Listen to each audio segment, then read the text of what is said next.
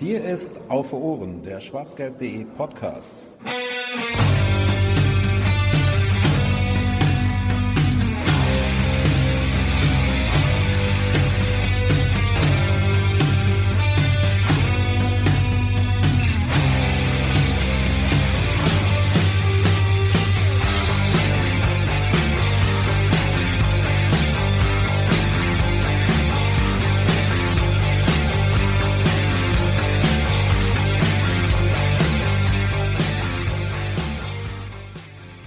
In Düsseldorf sagt man Hillau, in Dortmund juckt dat keine Sau. Denn ganze Jahr, ob Hillau oder Alaf, auf Ohren ist wieder da. De, de, kann ich bitte, nein, kein Tusch, egal. Ja, herzlich willkommen zur Karnevalsausgabe von Auf Ohren. Und da wird mir schon ins Wort gefallen von einem unserer Gäste für heute. Ja, das tut mir leid, aber warum reimst du auf Alaf nicht Winterschlaf? Weil wir keinen Winterschlaf. Halt die Fresse. Hallo Sepp. Ja, 41. Ausgabe auf Ohren. Herzlich willkommen. Äh, wir melden uns wieder in der Langfassung. Und ähm, ja, wie ihr schon hören durftet, ist Sepp heute dabei, um uns ein bisschen auf die Amateure einzustimmen. Und natürlich mit dabei, wie in jeder Scheiß-Ausgabe von auf, jeder tollen Ausgabe von Auf Ohren. Hallo Fanny. Hallo. Ich fand es eigentlich auch ganz ordentlich, aber Alaf auf da zu reiben, schon, also das stirbt der Deutschlehrer in mir dann doch schon ein bisschen. Ja, ich hoffe, du stirbst bald ganz. Hallo Volker. Schönen guten Tag.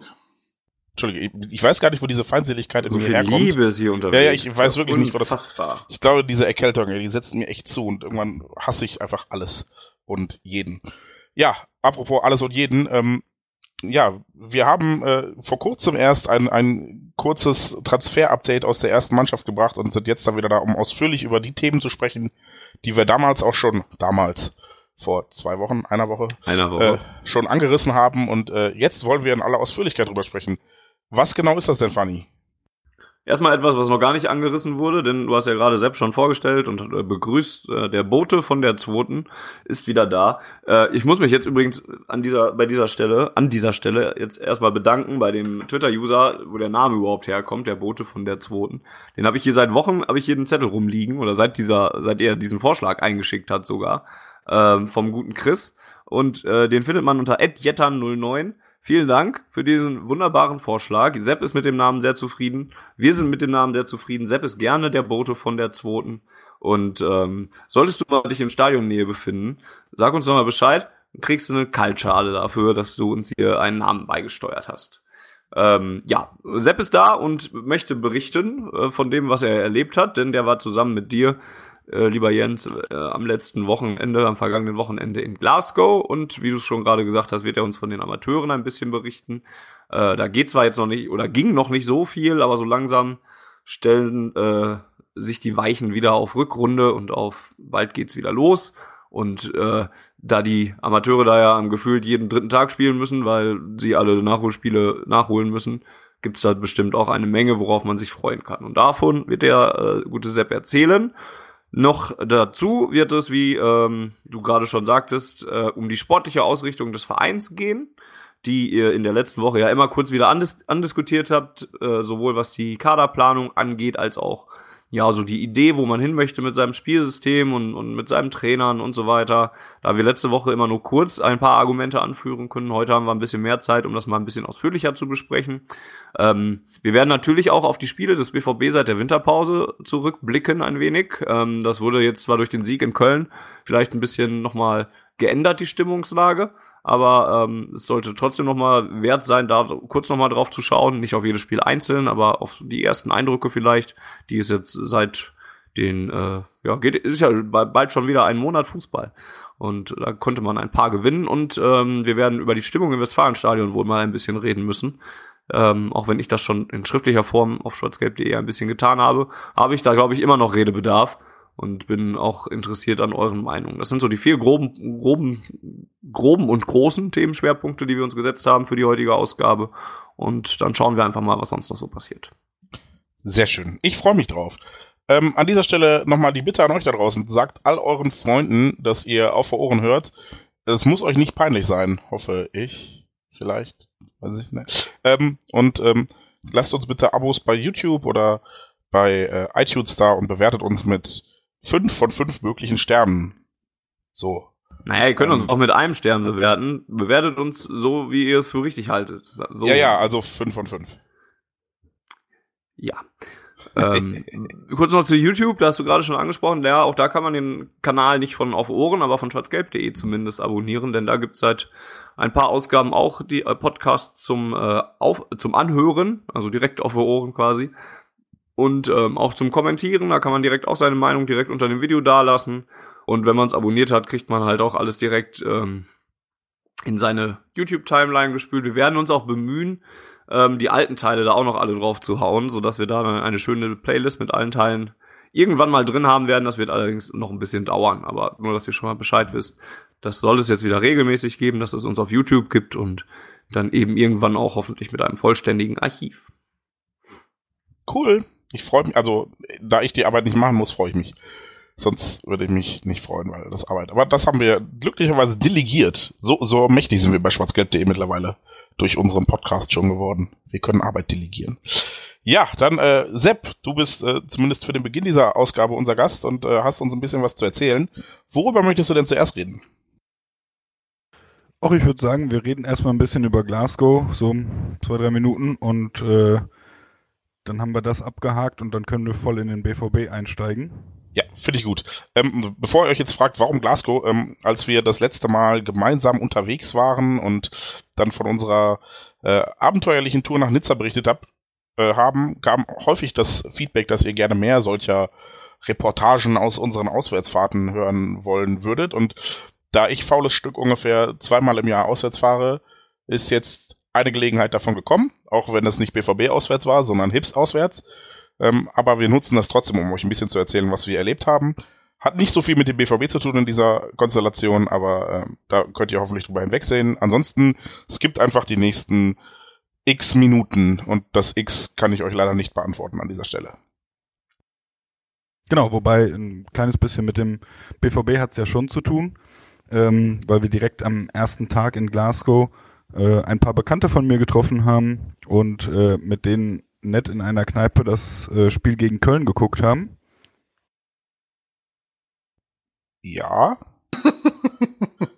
Ist der Satz jetzt absichtlich mittendrin unterbrochen worden oder bist du einfach weg? Ansonsten erzähle ich einfach weiter. Ja, das sollte eigentlich eine recht coole Überleitung werden zu dir. Überragend Hat gut funktioniert. Ja, Ja. Sepp, das ist echt gerne häufiger. Ja, also ähm, in erster Linie muss ich nochmal richtig stellen, warum wir nach Glasgow geflogen sind, denn ähm, es war ja so, dass ich äh, und zwei bis drei andere Kumpels mittlerweile in den Genuss gekommen sind, das äh, verschiedene Stadien in Glasgow sehen zu können. Und zwar einmal den Hampton Park, da waren wir nach unserem Auswärtsspiel in Liverpool. Ähm, den Celtic Park, da war ich letztes Jahr zum Old Firm, da habe ich auch einen Artikel auf shotscape.de drüber geschrieben, der sehr interessant ist, weil wir da echt viel erlebt haben und ähm, viel mitbekommen haben, einfach, was, was dieses Derby ausmacht und dass das Old Firm vielleicht ein bisschen größer ist als das Derby hierzulande. Ähm, und so blieb dann in Glasgow noch ein Stadion übrig und äh, das habe ich dann, äh, an diesem Wochenende haben wir das dann in Angriff genommen, weil ich simultan noch einem guten Freund ähm, Orchestertickets geschenkt habe und dieses Orchester hat leider nur in Glasgow gespielt, beziehungsweise nur in Schottland, also mussten wir dafür dann halt nach Schottland fliegen. Und äh, wie Sepp schon sagte, sind wir dann Freitagabend schön in eine Kneipe gegangen, wo vorher jemand äh, aus deinem Bekanntenkreis, Sepp, äh, angerufen hatte, um zu, klarzustellen, dass wir den BVB gucken möchten. Und dann konnten wir das BVB-Spiel auch in der Kneipe gucken. Sepp, das war eine Überleitung. Ach so, ah ja. Ähm, Alter, gut, dass ihr das nicht öfter macht miteinander. Ist ja unfassbar. Das, das ist alles abgesprochen. Aber Äh, lasst mich mal kurz was fragen. Habe ich das richtig verstanden, dass ihr geflogen seid? Ich hatte jetzt Ja, gehofft, sicher. ihr würdet uns wieder eine, eine Story von Enterprise äh, Logistics erzählen, die euch wieder einen perfekten Bulli gestellt haben oder so. Das, das können wir ja vielleicht am Ende diesen Oder Monats war der machen, Flieger wenn wir. Nee, nee, nee, da war in, interessanterweise wirklich alles okay. Aber ich habe festgestellt, dass der Flughafen Eindhoven echt cool ist und dass da alles deutlich schneller und unkomplizierter vorangeht als zum Beispiel in Weze. Ich hatte, ich hatte allerdings tatsächlich Befürchtungen, denn äh, als wir von, wir sind von Eindhoven nach Edinburgh geflogen und äh, wurden dann in Edinburgh von äh, meinem netten Bekannten Dave äh, aufgelesen. Liebe Grüße. Ja, genau. Viele Grüße an dieser Stelle. Der hat uns nämlich die Karten für den äh, Auswärtsblock von Highburn in Edinburgh besorgt. Ähm, also, wo Highburn in Edinburgh jetzt drin stand im Ibrox. Ähm, und er hat uns auch mit seinem Auto nach Glasgow gefahren. Und dieses Auto war zwei Tage vorher in der Werkstatt. Und als wir losgefahren sind, leuchteten alle Kontrolllampen. Das war hervorragend, weil nicht nur die Kontrolllampen leuchteten, sondern es auch alle drei bis vier Sekunden piepste. Weil ähm, ich glaube, er hat uns erzählt, das Thermometer irgendwie kaputt sei oder die, die Motortemperaturleuchte und die halt einfach immer piepsen würde, obwohl der Motor eigentlich gar nicht zu heiß oder zu kalt sei. Und das war schön. Er hat sich dann auch äh, mit jedem zweiten Satz entschuldigt dafür, dass er das Piepen äh, kommt, aber er hat es dann halt irgendwie weggedrückt und dann hat es einfach wieder gepiept. Und ich glaube, Sepp war ein bisschen beunruhigter als ich. Ja, genau. Also ich äh, hatte schon nach dem Enterprise-Aufkleber am Auto gesucht, aber nichts gefunden. Also vielleicht war das ein Enterprise Incognito Mietwagen. Geil war für diese Drecksfirma schon dreimal Werbung gemacht, ne? Na, nicht Werbung. Ich glaube, wenn, also das ist so wie so ein schlechter Erfahrungsbericht auf Yelp. Ich glaube nicht, dass das Werbung ist, wenn wir den einstärken. Ja, aber es weiß ja jetzt auch nicht jeder Zuhörer, dass wir da schlechte Erfahrungen mit verbinden. Also, dann stelle ich das kurz klar. Wir haben im letzten Jahr sehr schlechte Erfahrungen mit Enterprise Autovermietung gemacht. Mietet keine Autos bei Enterprise Autovermietung. Niemals, bitte. Entschuldigung, so führt weiter aus. Lustig war, äh, das Auto von Dave war halt so ein alter Dreier BMW. Ist das, oder ein Fünfer? Ich weiß es nicht. Jedenfalls ähm, ist er noch in, in Glasgow, nein, in Edinburgh am Flughafen auf dem Parkplatz, äh, sind so Geschwindigkeitshobel. Funny kennt sich damit aus. Ähm, und äh, da ist er schon aufgesetzt, Leider. als er über den zweiten Huckel gefahren ist. Das war schon sehr beruhigend auf jeden Fall. Ähm, und dann musste er zwischendurch irgendwie kurz auf Toilette, äh, ist dann aus dem, auf dem Rastplatz rausgefahren, einfach das, das Schlagloch des Todes. Wirklich, also ich habe mich gewundert, dass wir und das Auto dieses Schlagloch überlegt haben, weil das klang so, als sei wirklich komplett irgendwas auf die Karosse durchgeschlagen. Das war ouch, ouch. Ja, nachdem ja. wir dann äh, äh, falsch rum in eine Einbahnstraße gefahren sind in Glasgow und äh, Dave kurz überlegt hatte, durch ein Parkhaus ich weiß nicht, ob abzukürzen oder was auch immer, ähm, sind wir dann tatsächlich irgendwann am Hotel angekommen, ähm, haben unsere Sachen da abgestellt und sind dann standesgemäß für einen Freitag, gehört sich das ja so, wenn man um 11 Uhr äh, mittags Feierabend macht, in eine Kneipe gegangen, wo wir auch schon äh, von einigen weiteren Kneipenbesuchern... Ja, wo, wobei um, um 11 war es noch relativ ruhig, ne? Ja, stimmt, um 11 ging's noch, aber äh, als wir dann unser Essen auf dem Tisch stehen hatten, wurde es langsam auch richtig voll ich würde sagen, so pünktlich um 10 nach 12 war der Laden voll. An einem Freitagmittag. Also das war wirklich beeindruckend, wie äh, konsequent die äh, Glaswegians da sind, was die Kneipenkultur und das Feierabendbierchen angeht. Genau. Und ähm, dann haben wir erstmal ein bisschen was zu essen zu uns genommen, äh, sind dann noch weitergezogen, damit ich meinen Haggis essen konnte, haben uns dann einen kleinen Moment hingelegt und sind dann wieder essen gegangen, überraschenderweise. Äh, nämlich in der Mietbar, sehr zu empfehlen. Richtig geile Burger, geile Fritten. Ähm, und von da aus sind wir dann eben zu besagter Kneipe gefahren, wo wir dann mit einigen Leuten das BVB-Spiel geguckt haben. Ja, Mietbar kann ich übrigens auch nur empfehlen. Da war ich jetzt bei allen drei Glasgow-Aufenthalten jedes Mal. Ähm, ich weiß nicht, ob ich erzählt habe, wie wir die gefunden haben. Beim ersten Mal war es nämlich so, dass wir erst ungefähr anderthalb Stunden lang auf TripAdvisor nach der besten Burgerbude in Glasgow gesucht haben im Hotelzimmer, dann aufgebrochen sind, dahin gelaufen sind und dann standen wir davor und sie hatte zu. Dann haben wir gesagt, okay, scheiß drauf, nehmen wir halt die zweitbeste Burgerbude. So dauerhaft zu oder? Nee, ich glaube, die, die war an dem Tag einfach nicht geöffnet. Ah ja. Ähm, daraufhin sind wir zur zweiten, zweitbesten Burgerbude laut äh, TripAdvisor gelaufen. Und äh, die hatte auch zu. Allerdings wegen Renovierung. Und dann waren wir ein bisschen desillusioniert und haben gedacht, scheiße, ey, ich habe echt Hunger. Wir waren schon kurz davor, zum Meckes zu laufen, bis wir einfach ähm, an so einer Straße vorbeiliefen. Und in Glasgow ist das so ein bisschen, ähm, wenn ihr How I Met Your Mother kennt, da kennt ihr ja, wie, wie die Kneipe, in der die immer sitzen, ist ja so im Souterrain. Ja, und äh, so ist das in Glasgow ganz oft auch, dass du irgendwelche Kneipen oder so hast, die, die halt einfach leicht unterirdisch sind. Und wir liefen einfach durch so eine Straße und dann war halt links auf einmal so auf, auf Kniehöhe so ein rotes Leuchtreklameschild, wo einfach nur Meat stand. Einfach nur Meat in roter Leuchtreklame, so Neon. Und da dachten wir, okay. Was hatte ich dann reingezogen, ja. Ja, bei dem Namen haben wir dann einmal auf die Karte geguckt und haben gesagt, okay, das klingt ziemlich geil und wenn die Qualität auch nur annähernd so gut ist wie das, was auf der Karte steht, dann äh, ist das ein ziemlich guter Laden. Und wir bereuen es bis heute nicht, denn ich war jedes Mal da, wenn ich in Glasgow war und bin jedes Mal sehr, sehr, sehr befriedigt wieder rausgegangen. Ich hatte den Veggie Burger, der war extrem gut. Halt die, du hattest überhaupt keinen Veggie-Burger. Warum solltest du auch Warum? Veggie-Burger essen? Ja, warum lügst du, Sepp? Warum? Du hast schon in, in Schottland die ganze Zeit gelo- gelogen. Und zwar Gelügtet. gelügtet. Jedes Mal über mich, bis ich irgendwann äh, dich dafür beleidigt habe und dann, das war geil, selbst Bekannte alle gesagt haben, oh yeah, he's turning Scottish, weil ich dich so beleidigen musste, weil du dauernd über mich gelogen hast. Warum, Sepp? Was ist, warum, warum tust du uns das an? Das stimmt überhaupt nicht, dass ich die ganze Zeit. Außerdem war das jetzt ja nur wegen der Meat Bar und vegan oder vegetarisch ist. Ja, nee, nee, nee, dann, also nee. Nee, damit kommst du nicht mehr raus. Ja, aber äh, damit wir nicht morgen Abend noch hier sitzen, rafft doch mal eure Geschichte ein bisschen zusammen. Ja, dann haben wir das äh, äh, Spiel beim FC geguckt in der Kneipe. Es war ein ähm, schönes Spiel insofern, als dass wir halt einfach, ja, zumindest ging es auf und ab. Also es war kein schönes Spiel vom Fußballerischen, aber es war halt ein Spiel mit, mit viel hin und her und ähm, es war interessant zu sehen, wie, wie die Schotten, die auch alle BVB-Fans sind in dem Fall, also die mit dabei waren, ähm, die, denen ist das jetzt nicht egal gewesen, wie die reagiert haben und auf wen und wie und ähm, die waren äh, sehr amüsiert, als Sepp ihnen dann äh, erklärte, dass es in Deutschland den Gesang gibt, saufen bis der Schöle trifft. Ähm, ja, und waren sehr traurig, als wir dann gesagt haben, es gibt kein Bier mehr, weil André Schöle ein Tor geschossen hat. Äh, haben sich davon aber auch nicht beirren lassen und weitergesoffen. Äh, ja. Hat auf jeden Fall sehr viel Spaß gemacht, war auch super interessant, was ähm, die Schotten angeht und was deren Einstellung zum Fußball ist und was die an Dortmund halt so toll finden. Ich habe zum Beispiel mit äh, Brian ist es, glaube ich, der Rangers-Fan, Sepp, richtig? Ja, genau. mit äh, Brian länger gequatscht, so über, über Kultur und Fankultur und das ist für uns, glaube ich, gleich nachher noch interessant, Fanny, weil wir noch drüber sprechen werden, ähm, dass er sagte, in Glasgow ist das so ein bisschen, dass, dass die Einstellung so vom Leben, dass die Menschen total negativ sind und dass sich das halt auch auf die Stimmung im Stadion überträgt. Und der hat auch gesagt, passt auf, wenn ihr morgen ins Ibrox geht, äh, ihr werdet 15 Minuten gute Stimmung haben und danach fangen die Leute quasi an, die eigene Mannschaft aufzubuhen, weil wir sind einfach so negativ hier in Schottland.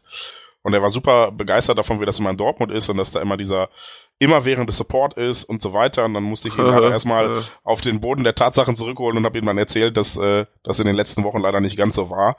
Ähm, aber es war, war einfach ein super cooles Gespräch, weil er auch sagte, ähm, äh, dass er die Polizei zum Beispiel, also die, die Hips sind vor zwei Jahren ähm, Pokalsieger geworden gegen die Rangers und haben dabei den Platz gestürmt und er sagte, er, er fand total beeindruckend, wie gut die deutsche Polizei das bei unserer Meisterschaft gehandhabt hat. Und zwar im Sinne von, dass sie äh, erst eine Kette gebildet haben und dann gemerkt haben, okay, die Fans brauchen mehr Platz, dann haben sie die Kette ein bisschen nach hinten geschoben und so weiter und so weiter. Während sie bei den Hips halt wohl relativ rabiat entgegengeknüppelt haben. Auch da habe ich ihm dann gesagt, ja gut, du hast jetzt ein positives Beispiel erwischt. Es gibt aber leider auch sehr viele Negativbeispiele bei der deutschen Polizei und so war das, glaube ich, ein, ein sehr interessanter Austausch für uns beide, so dass wir viel über, über Fußballkultur in einem jeweils anderen Land erfahren konnten und äh, hat auf jeden Fall sehr viel Spaß gemacht. Da noch mit äh, bei ein bis sieben Cola. Wobei ich habe gar nicht so viel getrunken, weil ich noch sehr voll gefressen war von dem Burger. Aber Sepp hat sich äh, das eine oder andere Getränk gegönnt, an diesem Abend noch äh, rumzusitzen und in Studentenkneipen zu gehen. Und ach ja, es war sehr schön. Und an der Stelle kann ich nur noch mal äh, allen Zuhörern ans Herz legen, wenn ihr die Chance habt, fahrt mal nach Glasgow. Es ist echt allein, also so kneipenmäßig wirklich ähm, eine andere Welt. Da, da gibt's, da ist eigentlich jede Kneipe geil und nicht so runtergeranzt wie bei uns. Also die haben halt wirklich noch Kneipenkultur. Und da gehen die Leute halt wirklich, wie ich eben schon sagte, freitags mittags um 12 in eine Kneipe und bleiben halt bis abends um 12 drin. Das ist total, total geil. Ich habe das sehr genossen. Cool, cool. Gilt ja generell auch für die Insel. Ich war letztens noch in London, habe mich da auch in, wieder Es sehr interessiert keinen, dass du in London warst. Nein, war nur Spaß. und habe mich da auch sehr in diese englische äh, Pub-Szene so ein bisschen verliebt. Ähm, ja, aber in Schottland ist es natürlich ähnlich. Die sind ja ähnlich früh und ähnlich schnell gefüllt, diese Pubs und Kneipen. Das ist in Und der die Tat. Leute, die da reingehen. und das, das natürlich auch, das stimmt.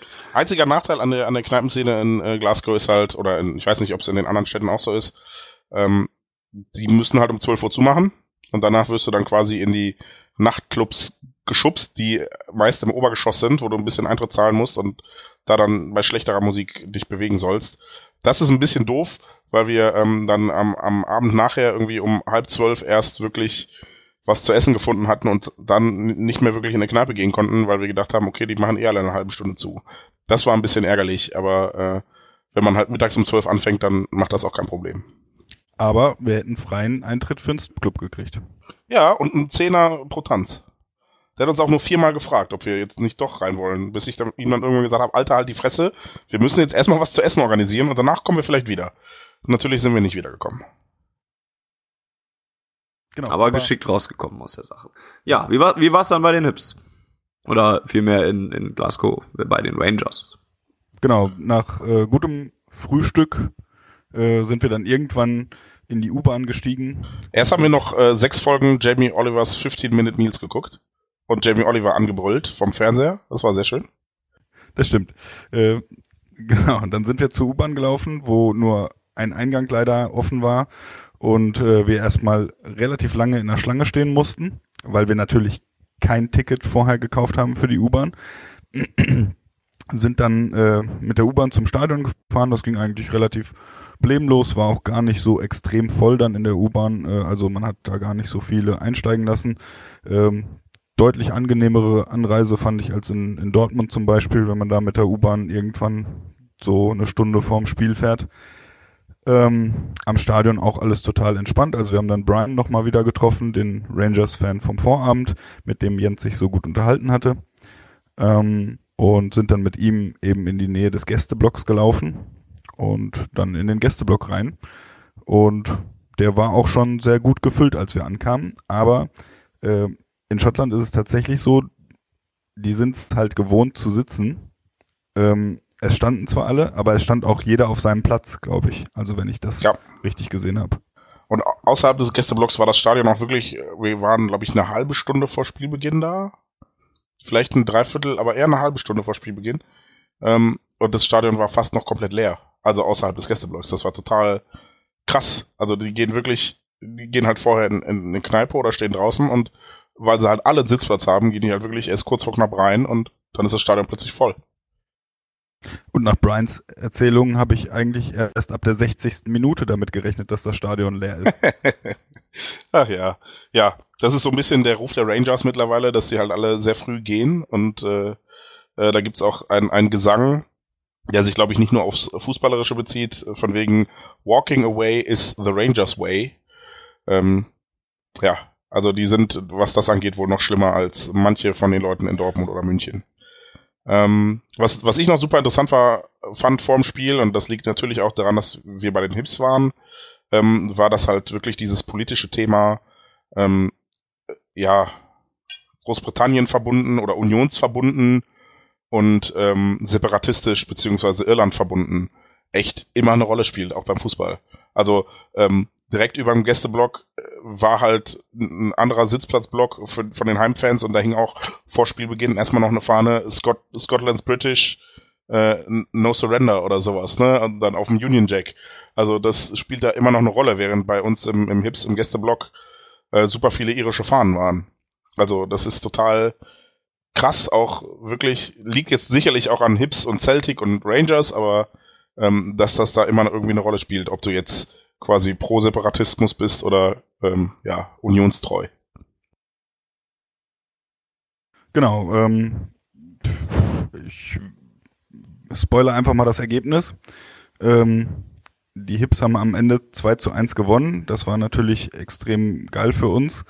Äh, wir haben ein sehr schönes Tor gesehen von John McGinn und äh, dann haben die Rangers in der zweiten Halbzeit ein bisschen aufgedreht, die Hips sich zurückgezogen und ähm, Rangers haben ausgeglichen. Ob der Ball wirklich die Linie überquert hatte, ich weiß es bis heute nicht. Man konnte ich auch nicht. in ja, der nicht. Wiederholung nicht richtig sehen auf der Anzeigetafel. Also ähm, es war ein äh, direkter Freistoß ähm, an die Latte erst und dann möglicherweise vom Torwart hinter die Linie, aber eigentlich nicht. Er hat den dann halt auch irgendwann wieder rausgefischt. Wir wissen halt noch nicht, ob vor oder hinter der Linie war halt auf der anderen Seite. Das war aber so ein Tor, das sich richtig angekündigt hat. Also ähm, die Hips waren in der ersten Halbzeit drückend überlegen. Da hatten die Rangers eine, eine richtig gute Doppelchance und sonst nichts. Und quasi mit Pausenpfiff war es genau umgekehrt, das Spiel. Und ähm, ja, dann haben sie drum gebettelt und ich wusste vor dem Freischuss, ich habe zu Sepp vor dem Freischuss gesagt, pass auf, der geht rein und er ging rein. War halt nicht so geil. Ja, und das war eigentlich auch der einzige Moment, wo das Stadion mal richtig laut wurde für eine Minute. Dann gab es nämlich Elfmeter für die Hips. Und zwar einen völlig unnötigen Elfmeter, weil der Spieler mit dem Ball vom Tor wegdribbelte an der, an der Torauslinie entlang Richtung Eckfahne und ihm einfach von hinten in die Hacken getreten wurde. Äh, berechtigter Elfmeter, völlig unnötig. Ähm, der Torwart hätte den fast gehabt, rutscht ihm aber, rutscht ihm aber durch und äh, ja, dann einfach mal so ein, so ein richtig geiler Torjubel äh, vor dem, vor dem Gästeblock. So ein bisschen wie André Schöller am Abend zuvor. Genau, also so richtig, richtig geil übertrieben gejubelt. Das hat sehr viel Spaß gemacht. Und äh, was ich auch sehr schön fand, ähm, war, dass, dass eben dieses sehr spielbezogene im Support war. Und äh, ja, die, die Gesänge waren einfach totale Ohrwürmer. Ja, ich habe ja eben schon äh, Walking Away is the Rangers Way angesprochen. Ähm, mein, mein Ohrwurm nach dem Spiel, und das war ein bisschen gefährlich, weil wir über die Rangers U-Bahn-Station gefahren sind, ähm, war dann äh, Sekunde. When the hips went up to win the Scottish Cup, you were there, you were there. Und normalerweise singen sie das mit We were there, weil sie halt sagen, wir Fans waren da. Und bei den Rangers drehen sie es halt um, weil sie gegen die Rangers gewonnen haben, um ihm nochmal richtig schön äh, den Finger zu zeigen. Und bei dem Lied stehen auch oft Leute einfach mit äh, linker Hand drei Finger, rechter Hand zwei Finger aufgezeigt äh, im Block und zeigen das quasi so in zweite Runde, um zu zeigen, ey, 3 zu 2 gewonnen. Ähm, das war sehr schön. Es hat auf jeden Fall viel Spaß gemacht, weil halt ordentlich und kreativ in alle Richtungen gepöbelt wurde. Ja, und gerade wenn die, wenn die äh, das Ergebnis so mit den Fingern angezeigt wird, äh, dadurch, dass Heim- und Gästefans sehr nah beieinander sind, ähm, haben die sich eigentlich immer irgendwie jemanden gesucht, mit dem sie Blickkontakt hatten im, im Heimblock und haben ihm das quasi nochmal explizit unter die Nase gerieben. Und es ergab sich dann eine Situation, dass im, im Oberrang jemand stand, von dem man nur das Gesicht sehen konnte. Also der hatte ein bisschen einen Eierkopf. Und auf diesem Eierkopf war dann noch so eine, eine Rangers-Pudelmütze. Nee, nee, es war eine Union Jack-Pudelmütze. Äh, eine Union Jack-Pudelmütze, genau. Ähm, und, Also das äh, Gesicht konnten wir nur sehen, weil er halt, ne, die, die Kopf, der Rest war einfach von der Tribüne verdeckt. Von der Bande. Genau, und ähm, ja, der, der guckte dann, lugte dann so quasi über die Bande her, herüber und äh, kriegte das, dieses Ergebnis unter die Nase gerieben und äh, ja, war dann ein bisschen stinkig und hat dann dauernd irgendwie Leute mit seiner Kopfbewegung äh, aufgefordert, doch mal mit nach draußen zu kommen, damit man das draußen klären könnte. Und irgendwann war es dann soweit, dass der ganze Gästeblock das mitbekommen hat und wirklich der ganze Gästeblock diesen einen Mann bepöbelt hat. Das war hervorragend. Ich habe lange nicht mehr so viel Spaß in einem Fußballstadion gehabt. Ähm, ja, also einer vor uns hat sich wirklich dann seine Handschuhe angezogen und ist Richtung Ausgang gestürmt. Kam aber dann eine Minute später wieder und äh, ich glaube, links von uns standen zwei, zwei so 16-, 17-jährige Jungs. Und ähm, der eine hat dem äh, etwas beleibteren Kerl im Oberrang mit seiner Brille einfach nur den Finger gezeigt und der andere hat irgendwann angefangen, dieses, diese Kopfbewegung, dieses nach, nach zur Seite zucken, um zu zeigen, ey, komm, lass mal rausgehen, nachzumachen und ich habe mich sehr über die beiden amüsiert. Das war hervorragend. Ja, und äh, der Fakt, dass er eine Brille getragen hatte, wurde dann auch in verschiedene, verschiedenen Gesängen äh, verarbeitet ähm, und ihm wurde nahegelegt, äh, Specky go home, also Brillenträger gehen nach Hause. Das war extrem lustig, dass der ganze Gästeblock das dann irgendwann gesungen hat. Ähm, und es ergab sich dann auch noch mit einem Ordner. Dieser Ordner Da, da kenne ich die Entstehungsgeschichte gar nicht. Also ähm, es war so, dass beim ersten Tor jemand wohl ein bisschen zu weit in Richtung Spielfeld gelaufen ist, um zu jubeln. Und äh, das sorgte dann dafür, dass direkt irgendwie fünf, sechs Tommys kamen, den jungen Mann abtransportiert haben und dann war er weg. Also es war wirklich, die sind Tor ist gefallen, die sind durch den Block runtergerannt, dann haben sie die Szenen unten gepackt und dann sind nachher drei Tommys mit dem Jungen wieder raufgelaufen. So. Und seitdem wurden die Ordner dann auch regelmäßig ähm, Ziel der Pöbelei. Ja, und der, der Vorsitzende der Ordner äh, wurde als Clip-on-Tie äh, bezeichnet. Ah, das war schön. Also Clip-on-Tie, für die, die der englischen Sprache nicht so mächtig sind, ist äh, eine Ansteckkrawatte, also die man nicht binden muss, sondern man einfach zusammenklippen kann mit so einer Nadel quasi. Ja, und äh, eben dieser Ordner ähm, wurde dann, glaube ich, ein bisschen ausfällig gegenüber manchen Leuten da im Gästeblock. Und äh, dann sang irgendwann der ganze Gästeblock, äh, you're, getting, you're getting sacked in the morning, also morgen wirst du gefeuert. das, äh, ja, es war einfach wunderbar pöbelig und ein bisschen assi und das war einfach sehr schöne Fußballatmosphäre. Ja, und halt auch oft halt sehr situativ. Also der Support jetzt nicht unbedingt, da muss ich sagen, da sind die Hips, ähm, glaube ich, bei einem gesunden Mittelmaß zwischen dem, was wir in Dortmund haben, wo es 90 Minuten lang nur um, um Gesang geht und dem Fußballspiel. Ähm, das fand ich ziemlich angenehm. Und äh, aber sonst, wenn halt sich irgendwas ergeben hat, auch rundherum, es wurde einfach alles mit irgendwelchen Gesängen oder Pöbeleien bedacht und ach, ich hab's geliebt. Es war es war sehr sehr amüsant. Ich habe lange nicht mehr so viel Spaß gehabt. Für Jens war natürlich auch toll, dass glaube ich das erste Spiel in dieser Saison war, das du komplett gesehen hast. Halt die Fresse, Sepp. Am Abend zuvor habe ich, also du meinst im Stadion, ja, da hast du recht. Und halt die Fresse.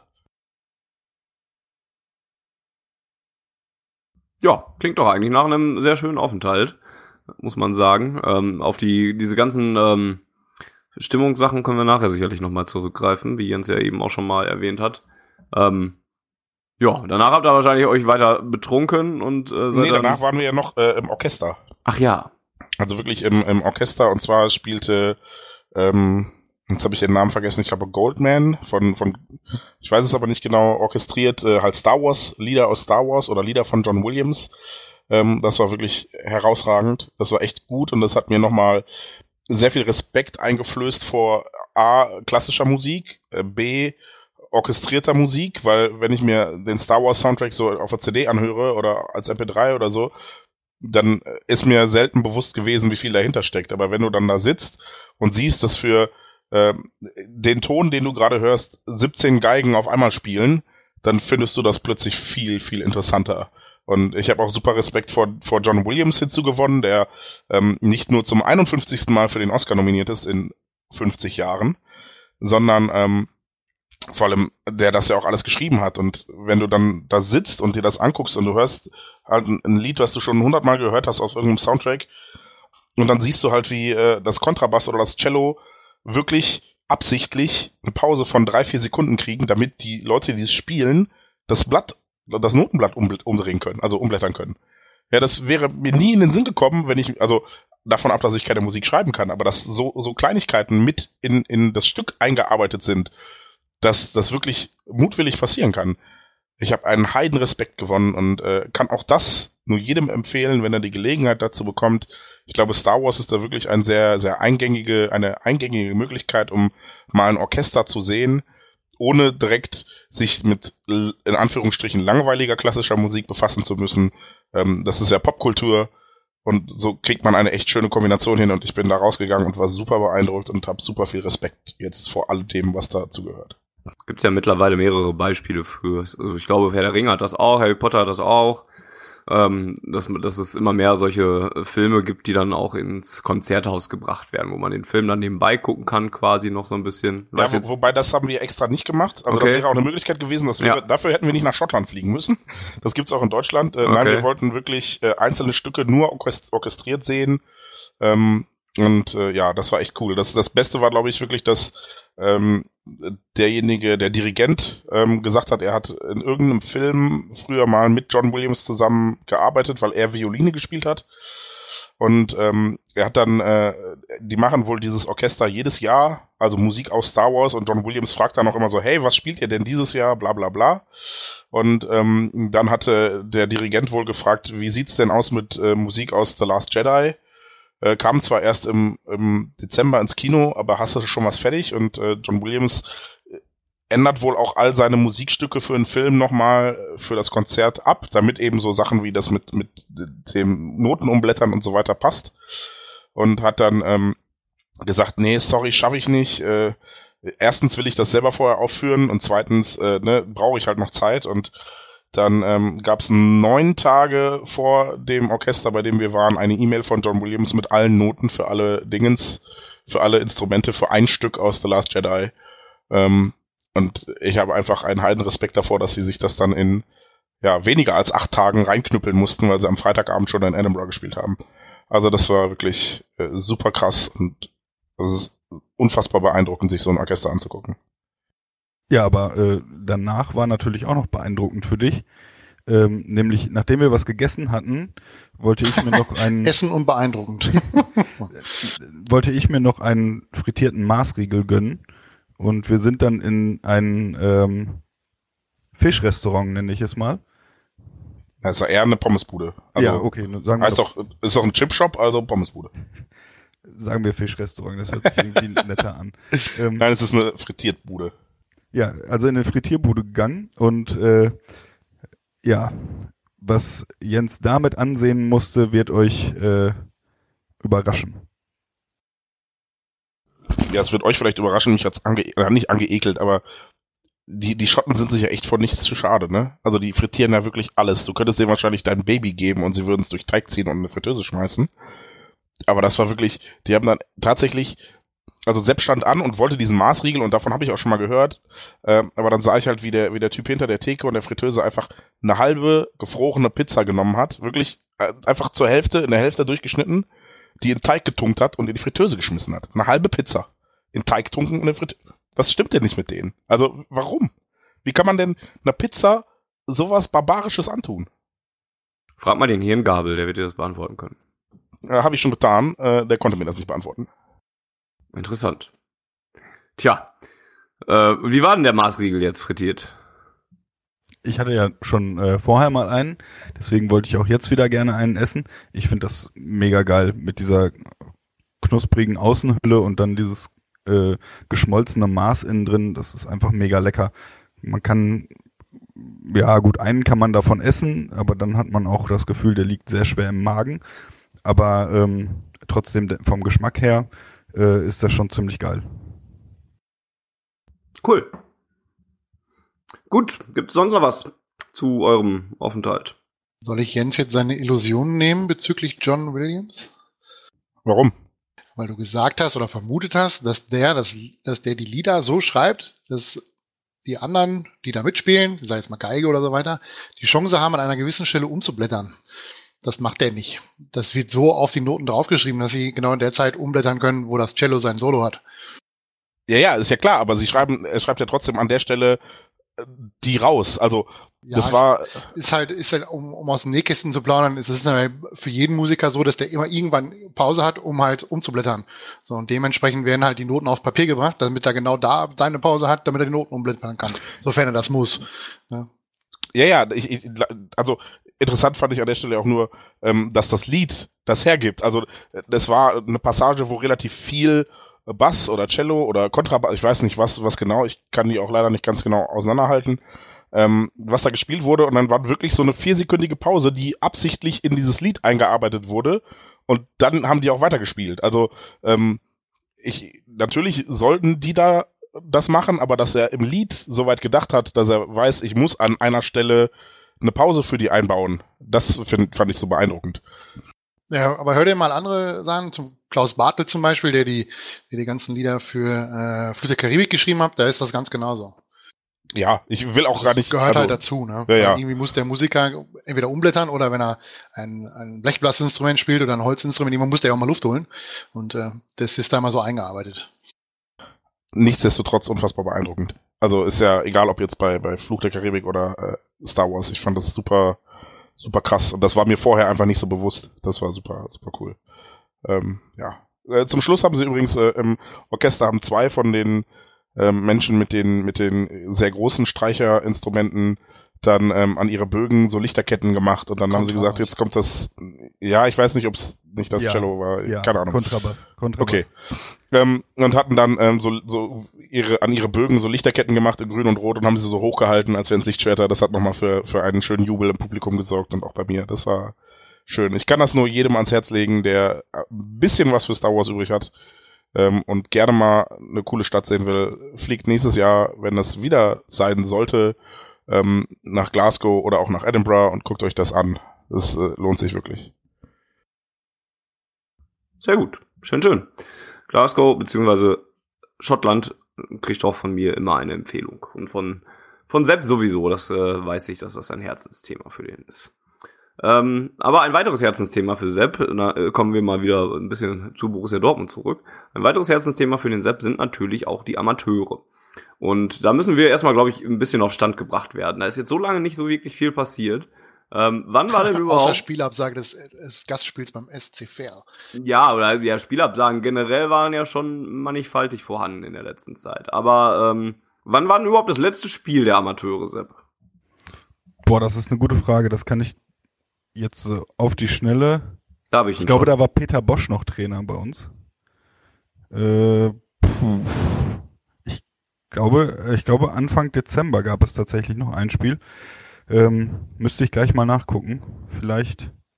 Ja doch. Ich, Okay. ich, Was ist denn seitdem, was ist denn seitdem so passiert? Also außer dass Spiele abgesagt und wieder neu terminiert wurden und Das so letzte weiter. Spiel war übrigens das 2 zu 0 zu Hause gegen Wigberg Beek am 2. Dezember 2017.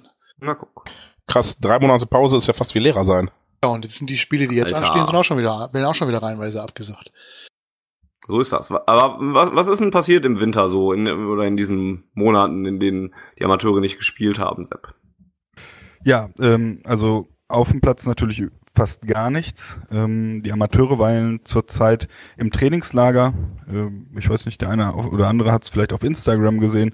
Äh, vor gestern, gestern waren, ähm, war die Mannschaft Go-Kart fahren ähm, und ja, arbeitet jetzt natürlich für die Rückrunde, die eigentlich übermorgen starten sollte. Ja, aber an dem eigentlich hört man schon, der Start verzögert sich noch ein wenig und wenn das Wetter so bleibt, dann könnte ich mir vorstellen, dass das Spiel nächste Woche in Mönchengladbach auch abgesagt wird und man dann vielleicht gegen eher gegen Ende Februar wieder einsteigt. Das heißt, auf dem Platz ist wirklich nicht viel passiert. Es gab ähm, zwei, drei Testspiele. Eins davon, ähm, da kam ich in den Genuss, mir das anzugucken. Das war gegen Fortuna Köln in Brackel auf dem, auf dem Trainingsgelände. Ähm, ja, das war insofern sehr interessant, als dass es einige Veränderungen am Kader schon gab. Ähm, sehr überraschend haben Lars Dietz und Oliver Steurer den Verein verlassen. Also vor allem bei Steurer ist das überraschend, weil der eben im Sommer erst dazugestoßen ist von Rot-Weiß Oberhausen und jetzt den Verein Richtung, ich glaube, Ingolstadt verlassen hat und Lars Dietz ist zu Union Berlin gegangen. Hm, haben da, glaube ich, auch schon ein paar Minuten sammeln dürfen. Aber das waren jetzt nicht unbedingt Abgänge, mit denen man gerechnet hat. Und ähm, gerade bei Steurer in der Innenverteidigung, ich meine, da haben wir natürlich noch Meinka, aber Fritsch ist verletzt. Dann wäre da vielleicht noch Amos Pieper, der allerdings nur auf Kurzeinsätze in der Hinrunde gekommen ist. Und eventuell hätte auch Lars Dietz da noch spielen können. Das heißt, gerade auf dieser Position bestand dann Bedarf. Und gegen Fortuna Köln hatte man sich dann auch direkt mal einen Gastspieler eingeladen, nämlich Armin Pietrovic, vereinsloser ähm, Mo- Deutsch-Montenegriner, ähm, 21 Jahre, der zuletzt bei Turu Düsseldorf gespielt hat und ähm, ja, der kam da zum Einsatz und wurde inzwischen auch fest verpflichtet. Also scheinbar hat es gefallen, was Jan Sievert da sehen durfte. Ähm, der hatte übrigens direkt mal einen Cut am Auge, der gute Herr Pietrovic.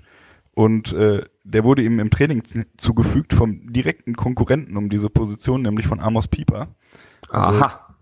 Der Konkurrenzkampf ist ausgebrochen bei Ja, Amateuren. ich glaube, wir sind da einer ganz großen Sache auf der Spur. Auf jeden Fall.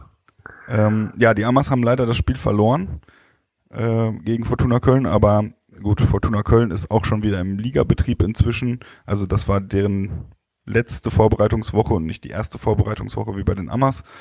Und die spielen auch einfach eine Liga höher. Das äh, ist dann natürlich auch vielleicht ein Qualitätsunterschied. Ähm, aber ich denke, Jan Sievert konnte da einige, einige Dinge aus dem Spiel mitnehmen und äh, hatte dann auch sicherlich sein Aufgabenheftchen gefüllt für das Trainingslager jetzt. Wie siehst du, die, also die Transfers, die du gerade angesprochen hast, wie siehst du so diese, die, diese Tatsache, dass da jetzt im Winter einfach mal schnell was umgestellt werden musste? Ich meine, es sind natürlich, glaube ich, auch jedem klar, dass wenn da jetzt Zweitligavereine kommen und bei, selbst bei, bei Borussia klar, sie klopfen bei Borussia Dortmund an, aber nun mal prinzipiell ja auch bei einem Viertligaverein, so gesehen ja. Und ähm, die jetzt nicht unbedingt die mega große Chance haben, da jetzt längerfristig in den Erstligakader aufzurücken, ist das dann etwas, was man so einfach als zweite Mannschaft akzeptieren muss, dass sich da im Winter so ein bisschen umstellen, äh, um, um, umändern kann? Oder ähm, siehst du das kritischer? Es ist natürlich für die Mannschaft schade, weil ich glaube, die Innenverteidigung Mainka Steurer war schon sehr stark. Also für, gerade für die Regionalliga war das schon eine, schon eine sehr gute Innenverteidigung. Das ist schon eine Schwächung irgendwie für die Mannschaft, weil jetzt mit Petrovic natürlich ein neuer reinkommt, der sich erstmal wieder äh, mit seinen Verteidigerkollegen einspielen muss. Ähm, das ja, ist für den Mannschaftserfolg sicherlich nicht unbedingt förderlich, aber die U23 hat natürlich auch diesen Ausbildungsaspekt. Und ich glaube, wenn man dann irgendwie jemanden tatsächlich zu einer Zweitligamannschaft geführt hat oder auf dieses Niveau geführt hat, dass er zu einer Zweitligamannschaft gehen kann, dann will man ihm da auch nicht den Weg verbauen. Ähm, und von daher ist es natürlich, natürlich auch schön, dass, dass Leute, die noch vor kurzem da bei uns in den Reihen standen, in der U23, dann eben den Sprung in eine höhere Liga geschafft haben. Okay, also muss man dann so hinnehmen anscheinend. Ähm, ja, durch diese ganzen Spielverlegungen ergibt sich ja sogar die kuriose Tatsache, dass es eventuell so sein könnte, dass das äh, Rückspiel äh, gegen den SC Verl zum Beispiel ähm, früher stattfindet als das eigentliche Hinspiel, was ja auch schon seit einem halben Jahr ungefähr immer wieder mutig verschoben wird. Ähm, was erwartet die Borussia denn ähm, dann, wenn, ich habe eben eingangs schon mal gesagt, dass es eigentlich ein Problem ist, dass sie so viele Spiele noch machen müssen und da eigentlich in, nur noch englische Wochen haben werden. Siehst du das vielleicht sogar ein bisschen als Nachteil, dass man da jetzt so oft antreten muss, weil man noch so viel nachholen muss und weil, und du sagtest ja auch schon, dass ja auch die nächsten Spiele schon wieder im Prinzip von Spielausfällen bedroht sind. Ja, ich glaube schon, dass es, dass es schwieriger ist. Also gerade am Anfang der Saison gab es ja auch ähm, äh, zwei, drei Spielausfälle. Ich glaube, in Wegberg-Beek, das Spiel ist direkt ausgefallen. Das war der zweite Spieltag, da hat so heftig geregnet äh, und das war noch Sommer. Ähm, so dass man dann eigentlich nie wirklich in den Rhythmus kommt. Das hatte, hatte Patrick Meinke auch bei uns im Interview gesagt, dass es dann schwierig ist. Du bereitest dich auf so ein Spiel vor und äh, dann wird das abgesagt und eigentlich war die war die ganze Vorbereitung erstmal für die Katz und du musst dich auf den auf den nächsten Gegner dann einstellen und irgendwann hast du dann halt nur noch englische Wochen und eben deutlich weniger Zeit, um, um dich auf einen Gegner vorzubereiten. Und da spielt Rhythmus ja eine, eine sehr große Rolle, gerade auch bei so einer jungen Mannschaft. Weil Rhythmus kriegst du ja zumindest dann, ne? Also im, im, im Spielflow bist du dann ja irgendwie zumindest. Ja, dafür hast du dann vielleicht das Problem, dass du, dass du weniger Regenerationszeit hast. Ne? Also ähm, Klar. anfangs kommst du nicht in den Rhythmus und dann ist das alles so äh, ja so zusammengestaucht, dass du, dass du alle drei Tage ein Spiel hast und ähm, dich, dich kaum noch vorbereiten kannst und nur noch am Regenerieren bist. Hab mir gerade mal, oder ich versuche mir gerade mal noch die Tabelle rauszusuchen, die ja auch umso schwieriger zu lesen ist in, in, in solchen Momenten. Jetzt finde ich sie gerade nicht beim Kicker. Ähm, ah, doch da. Ähm, da steht Borussia Dortmund auf Platz 4 im Moment, hat 17 Spiele mit 31 Punkten und äh, steht gar nicht so schlecht da. Viktoria Köln ist, ist derzeit Tabellenerster, hat 39 Punkte, aber halt auch zwei Spiele weniger. Ähm, ist das noch etwas, wo man hingucken kann auf, auf diesen ersten Platz und, und eine Meisterschaft, die da möglich ist in diesem Jahr? Oder ist das jetzt vor dem Hintergrund der Punkte, die wir besprochen haben, dass es nochmal Wechsel gab im Winter, dass es jetzt auch schwer wird in der Rückrunde da, diese ganzen Spiele unter einen Hut zu bringen, muss man das ein bisschen vorsichtiger genießen. Boah, ich glaube, das ist ziemlich im, im Nebel.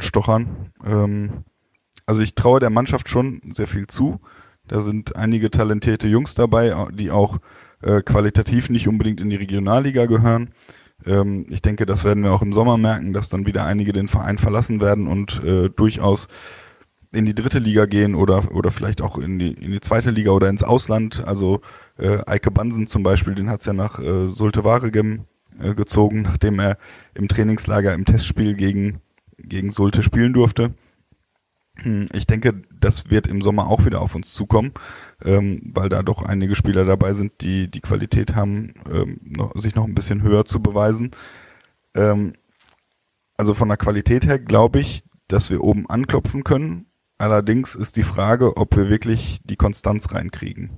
Äh, Gerade wie man es auch in der Hinrunde gesehen hat, da marschieren die, die ersten fünf Spieltage wahnsinnig gut los und dann ist einfach so ein Knick drin, wo es nicht so richtig gut läuft. Ähm, ich, ich denke, das ist ja in einer, in einer Liga, wo sonst Vereine spielen, so wie Viktoria Köln, die natürlich auch ganz gut Geld reinbuttern und viele, viele erfahrene Jungs dabei haben, ist es dann schwierig, wenn du eine sehr junge Mannschaft hast. Du sprachst gerade davon, dass äh, da viel Qualität ist und natürlich dann auch Wechsel in die zweite Liga oder ins Ausland die äh, richtige Folge sind. Glaubst du denn, dass da irgendwer bei ist, der die Qualität für die Profis hat? Ich befürchte nicht, aber ähm, bei dem einen oder anderen ja, möchte ich möchte ich nicht sagen, dass es nicht für die erste Liga reicht, aber ich glaube, für den BVB sind die Anforderungen einfach nochmal noch mal größer, weil ja auch damit geplant wird, dass man einen Champions League-Kader verstärken können sollte. Und äh, ich weiß nicht, ob da aktuell jemand dabei ist, der auf dem Niveau wirklich spielen kann. Gut, die beste Defensive der Liga haben sie auch noch, habe ich dann gerade gesehen. Ist ja auch gar nicht so verkehrt ähm, und spricht ja eigentlich für die Innenverteidigung, die jetzt so ein bisschen aufgelöst wurde. Ähm, ja, was sind denn die ersten Gegner? Vielleicht kannst du uns da so eine kleine Vorausschau geben, die auf äh, die Amateure warten würden, wenn es denn mal wieder losginge und keine Spiele abgesagt werden. Ja, das ist eben das Problem. Da möchte ich mich ungern festlegen, wer die tun mal so. Gegner also. sind, weil ich das Gefühl habe, dass äh, dass das alles nochmal ein bisschen durcheinandergewirbelt wird. Ähm, theoretisch wäre jetzt das nächste Spiel ähm, Freitag, boah, was 16. ist denn das? Freitag, Freitag 16.2. 14 Uhr in Gladbach-Reit gegen Mönchengladbach 2. Ähm, Kleine Anmerkung dazu. Dieses Spiel war eigentlich angesetzt auf den gleichen Tag, wo die Profis der beider Teams aufeinandertreffen. Und man hat es verlegt, aus welchen Gründen auch immer. Also das erschließt sich mir überhaupt nicht, wieso man dieses Spiel zwei Tage vorher verlegt, wenn man doch eh äh, die ganze grüne Kavallerie äh, in Mönchengladbach unterwegs hat. Da hätte man das Spiel meiner Meinung nach auch hätte stattfinden lassen können. Ähm, warum man das nicht macht, erschließt sich mir ehrlich gesagt überhaupt nicht. Heißt das auch, Sie haben das auf ein Datum verlegt, ja. an dem es nicht mehr parallel ist? Ja, wir spielen sonntags in Mönchengladbach und das Spiel ist jetzt von Sonntag. Also Ach, Freitag 14 Uhr, ne? Auf Freitag 14 Uhr verlegt worden. Absolut ah, okay. nicht nachvollziehbar, Uhr. aber die CIS halt, ne? Denen gehen übrigens mittlerweile die Termine aus, so häufig wie die Spiele verlegt werden. Und wenn Dortmund jetzt aus dem Europapokal ausscheiden sollte, haben sie keinerlei Möglichkeit mehr, Paralleltermine anzusetzen. Da wir nicht ja. aus dem Europapokal ausscheiden, äh, wird sich Spiel, diese Frage... Spielt die U23 demnächst andauernd Donnerstags und Sonntags. Genau, vermutlich. Ähm, ja, Mönchengladbach, vielleicht noch zum, zum Gegner äh, ein paar Worte. Eigentlich auch immer eine recht starke Zweitvertretung gewesen. Jetzt diese Saison nicht, nicht ganz so stark, stehen aktuell auf dem, auf dem zwölften Rang. Ähm, da bin ich auch sehr gespannt, wie die so aus der Pause kommen. Also, ähm, ja, eigentlich vom, auf dem Papier müsste man das Spiel gewinnen. Aber ähm, ich bin sehr gespannt, ob die, ob die Gladbacher vielleicht doch ein bisschen ihre Qualität wiederfinden in der Regionalliga. Okay, man darf also gespannt sein. Wie sieht's aus bei den anderen beiden? Habt ihr noch Fragen zu den Amateuren? Ich wäre jetzt, glaube ich, versorgt soweit erstmal mit den ersten Informationen, die man kriegen kann, solange noch nichts Wirkliches passiert ist auf dem Platz. Ich glaube, dadurch, dass nichts Wirkliches passiert ist, ist das auch schwierig, da jetzt noch weitere Informationen aus dem armen Sepp rauszukitzeln. Sehe ich eh nicht. Ja, du hast auch eine halbe Stunde es geschafft, mit ihm über Glasgow zu reden. Da haben wir auch echt viele coole Sachen erlebt. Ich meine, alleine wie, wie Sepp aus seinem Hotelbett Jamie Oliver im Fernsehen angebrüllt hat, ja, ist aller Ehren wert und verdient Aber warum denn? Ja, weil er gesagt hat, für so eine Scheiße brauche ich doch das und das nicht tun. Ich weiß den konkreten Fall nicht mehr, aber ähm, vielleicht hat Jamie Oliver in seinen 15-Minute-Meals ein paar Sachen ein bisschen exzentrischer dargestellt, als es hätte sein müssen nur ganz wenig exzentrischer dargestellt. in, in Kochshows? Was? Niemals. Ja gut, interessant. Ja, Sepp, dann äh, würde ich sagen, bedanken wir uns bei dir äh, recht herzlich für deine Zeit. Einmal für den Glasgow-Bericht, aber auch für den Einblick in die Amateure des Beispielvereins. Schön, dich mal wieder gehört zu haben. Und ähm, wenn du beim nächsten Mal hier vielleicht mal wieder sitzt, dann hoffentlich ein bisschen mit mehr, also da kannst du ja jetzt nichts für, mit mehr sportlichen Hintergründen zu den Amateuren und mehr Spielen, die du dann gesehen haben wirst. Das würde mich sehr freuen und äh, ich hoffe, ich kann dann vor allem von vielen geholten Punkten berichten. Bis dahin. Ähm, ja, vielen Dank für die Einladung mal wieder und ähm, bis bald. Ja, wir hören uns bestimmt nach unserem Italien-Trip nochmal. ja. Tschüss, Sepp. Dann in Ciao. einem eigenen Format vielleicht. Vielen Dank, Sepp. Tschüss. Und äh, falls ihr dort draußen Fragen an Sepp haben wolltet, könnt ihr äh, wolltet, solltet, könnt ihr die natürlich jederzeit auch mal an uns schicken, an auf Ohren zum Beispiel bei Twitter oder auch bei äh, per E-Mail an podcast@schwarzgelb.de zum Beispiel. So könnt ihr uns dann ähm, erreichen. Dann merken wir uns wie die Fragen, wenn ihr Glück habt und schreiben sie auf. Und ähm, dann stellen wir Sepp bei der nächsten Gelegenheit diese Fragen. Oder gelegentlich fragen wir auf Twitter ja auch schon mal, äh, was ihr für Themen habt. Auch da könnt ihr natürlich Fragen an Sepp dann gerne mit äh, einbauen und dann geben wir die weiter. Gut, dann wäre das der erste kleine Block oder der erste große Block. viel Klein. Nach 54 Minuten. Ähm, von auf Ohren schon, schon gewesen. Reden wir doch mal über etwas Sportliches. Dann, da ist ja auch doch schon ein bisschen passiert seit der Winterpause. Wir haben vor der Winterpause darüber gesprochen, dass sich unter Mann, Peter Mann, Mann, der Schöle. Das auch. Dass sich unter Peter Stöger so ein bisschen jetzt eine kleine Trendwende begeben hatte im Winter und ähm, dass der BVB zwei Siege wieder eingefahren hatte und man war ein bisschen euphorischer in die Rückrunde gestartet, muss man sagen. Und dann gab es erstmal sehr viel Ernüchterung in Form von drei, drei Unentschieden waren es, ne? Ja. Drei Unentschieden, bei denen man auch nicht ja, nicht gerade sportlich überragend war. 0-0, 1-1, 2-2, sodass das 3 3 am letzten Freitag in Köln eigentlich ganz gut noch in die Reihe gepasst hätte. Ähm, aber Sokrates hatte was dagegen. Aber ja, das ist tatsächlich so. Sokrates hatte etwas gegen diese Regel. Ja, vielleicht packen wir diese drei Spiele mal tatsächlich zusammen. Gegen Freiburg war es äh, auswärts. Nee. Freiburg zu Hause, Wolfsburg Freiburg zu Hause. Freiburg und Wolfsburg waren zu Hause und auswärts waren wir in Berlin. Genau, so rum war's. Ähm, und ich glaube, die können wir echt so ein bisschen zusammenpacken. Was habt ihr denn da durchgemacht oder was sind eure Erinnerungen an diese ersten drei Spiele? Weil bei mir war tatsächlich so, eine, so ein Stück weit Ernüchterung, vor allen Dingen über unser Offensiv, äh, ja, ich wollte jetzt sagen Offensivpotenzial, aber das ist ja auch wieder falsch. Über, über unsere Offensivdarstellung vielleicht. Die fand ich doch sehr ernüchternd. Volker war jetzt sehr lange sehr, sehr schweigend. Was waren denn so, was ist so dein Eindruck, den du von den ersten drei Spielen gewinnen konntest? Die Abwehr ist nicht wirklich besser geworden als unter Peter Bosch.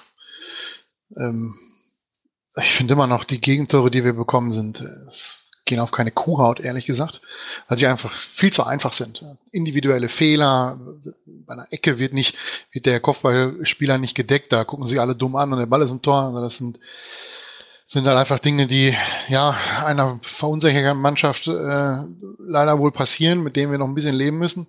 Ähm, was dazu hinkommt, ist, dass sie, es ist in der Offensive schon sehr arm ist, was wir da anbieten. Ähm, es ist viel auf, auf Zufall, es wirkt sehr verkrampft. Ähm, in Köln war es jetzt zeitweise ein bisschen besser, da haben mir die, das zweite und dritte Tor, die beide aus einem Konter fallen, ähm, wenn ich es richtig im Kopf habe, äh, schon deutlich besser gefallen. Aber es ist weit weg von dem, was Borussia Dortmund eigentlich äh, ja auch anbieten möchte, laut eigenem Anspruch. Und äh, da sind wir weit von weg. Das ist korrekt. Bleiben wir mal beim einen Punkt ähm, und knöpfen uns vielleicht einfach mal erstmal der Chronologie wegen die Defensive vor. Da hast du gesagt, die ist nicht wirklich besser geworden unter Peter Stöger. Ähm, ja, ich verstehe, was du meinst. Man ich, ich würde vielleicht trotzdem sagen, dass man so ein bisschen mehr Sicherheit zumindest ausstrahlt, aber das könnte auch so ein bisschen so naja, du hast halt scheinriesenartig sein. Ja, klar, ja. das, das, ist zu viel, ganz ehrlich, das ist zu viel. Das also spricht ich, eindeutig dagegen, ja. Ne, man hat ja auch unter bei Peter Bosch dann irgendwann ordentlich äh, die Hucke vorgekriegt, da war das, das Derby dabei mit vielen Gegentoren, ähm, aber sonst waren es ja immer im Schnitt so zwei Gegentore pro Partie und wenn wir ehrlich sind, sind wir nicht weit davon entfernt. Sehr richtig. Und äh, vor allem hast du diesen Punkt mit den äh, Eckbällen angesprochen, diese Standards generell. Ich finde das unfassbar. Also klar sagst du, ähm, da, da spielt so ein bisschen Verunsicherung auch mit rein und sowas. Und das muss man einer verunsicherten Mannschaft vielleicht auch so ein bisschen, naja, nicht vielleicht unbedingt zu, zugestehen, aber es, man wird sich ein bisschen dran gewöhnen müssen oder man kann nicht davon ausgehen, dass sich das sofort ändert. Aber wie wir Standards verteidigen, egal ob es Eckbälle sind oder Freistöße, das ist echt atemberaubend. Also, das ist, puh. Das Wenn man es dann dann schon. vergleicht, wie wir selber eigene Ja, Standards ausführen, ja. da fragt man sich immer, ob das unterschiedliche Sportarten sind, die dann in dem Moment gerade ausgeführt werden. Also Ja. ich meine, ist ja jetzt nicht so, dass, dass, dass Toprak und Sokrates jetzt die, die kleinsten äh, Spieler auf dem Platz sind. Also es ist ja schon, auch mit Jarmolenko, haben ja schon Spieler, die eine gewisse Körpergröße und äh, Kopfballstärke ähm, mitbringen. Und äh, wenn wir dann, wenn ich dann sehe, wie wenn da regelmäßig die, die Ecken, die wir ausführen oder die Freischüsse, die wir ausführen, am ersten Gegenspieler im Strafraum hängen bleiben, weil sie einfach viel zu tief und flach getreten sind. Ähm, Ja, das sind so rudimentäre Dinge, wo ich mir immer denke, gut, wenn jetzt von, wenn du zehn Ecken hast und von denen gehen drei auf den ersten Mann, ist okay, aber es sind ja halt alle zehn, die einfach zu verteidigen sind. Und da äh, erwarte ich eigentlich deutlich mehr. Das Offensive hat dann vielleicht auch wenig zu. mit Verunsicherung zu tun, weil das ist eine reine Konzentrationsmache, meiner Meinung nach. Ja, und das wäre auch mein nächster Punkt gewesen. Auch so ein bisschen auch, also im Verteidigen, ähm, wieder auch so ein bisschen einfach doch auch Trainingssache, oder? Also, und ein bisschen Zuordnung, ein bisschen Konzentration und, und so weiter. So eine Ecke zu verteidigen ist ja jetzt, also klingt jetzt mega doof, aber ist ja jetzt auch kein Hexenwerk.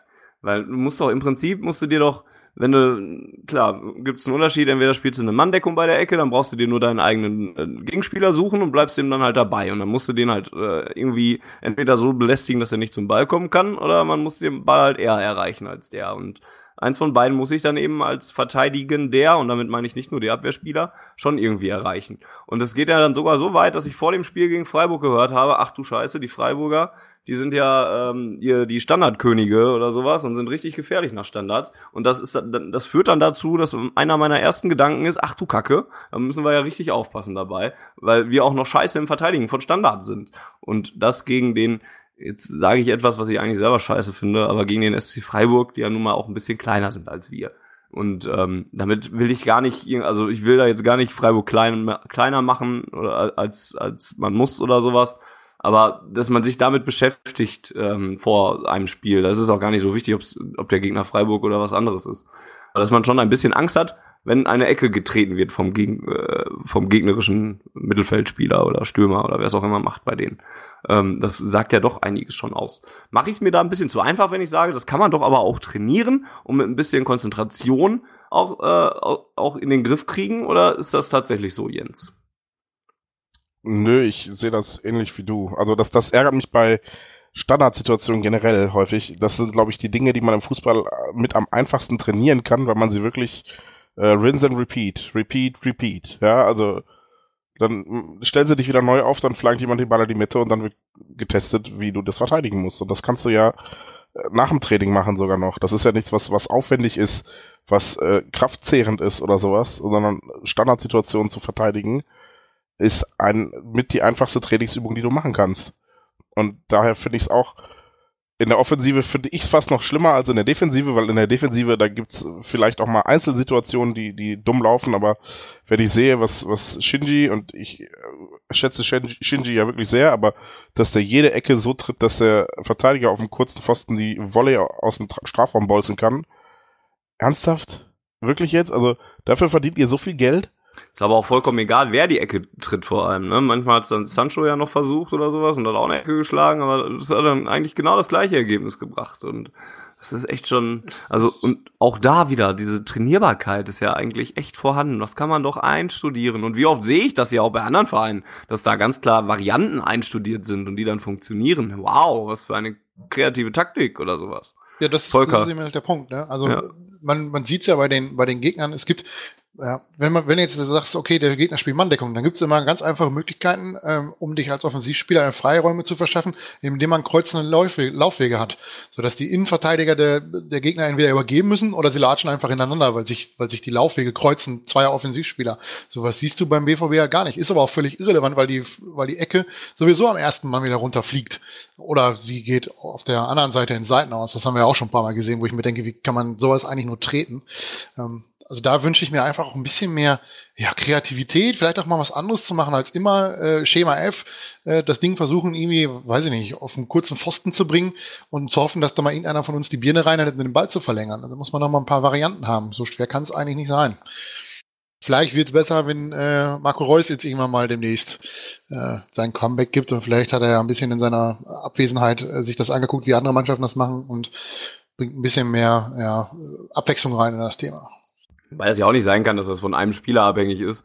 Und, Das und hängt zum Beispiel schon mal von dem ab, der die Ecke tritt. Ne? Also wenn der die Ecke immer ja, aber so- ich kann doch auch von einem Shinji Kagawa erwarten, dass er in der Ecke da halbwegs gefährlich da reintreten kann. Ja, oder ich muss einen anderen bringen, wenn ich sehe, dass, also der macht das ja nicht erst schon seit jetzt letzte Woche so, ne? Also es ist ja schon auch unter, unter Tuchel teilweise so gewesen und auch unter Klopf gab es viele Phasen, wo die Ecken einfach fürchterlich ungefährlich gewesen sind.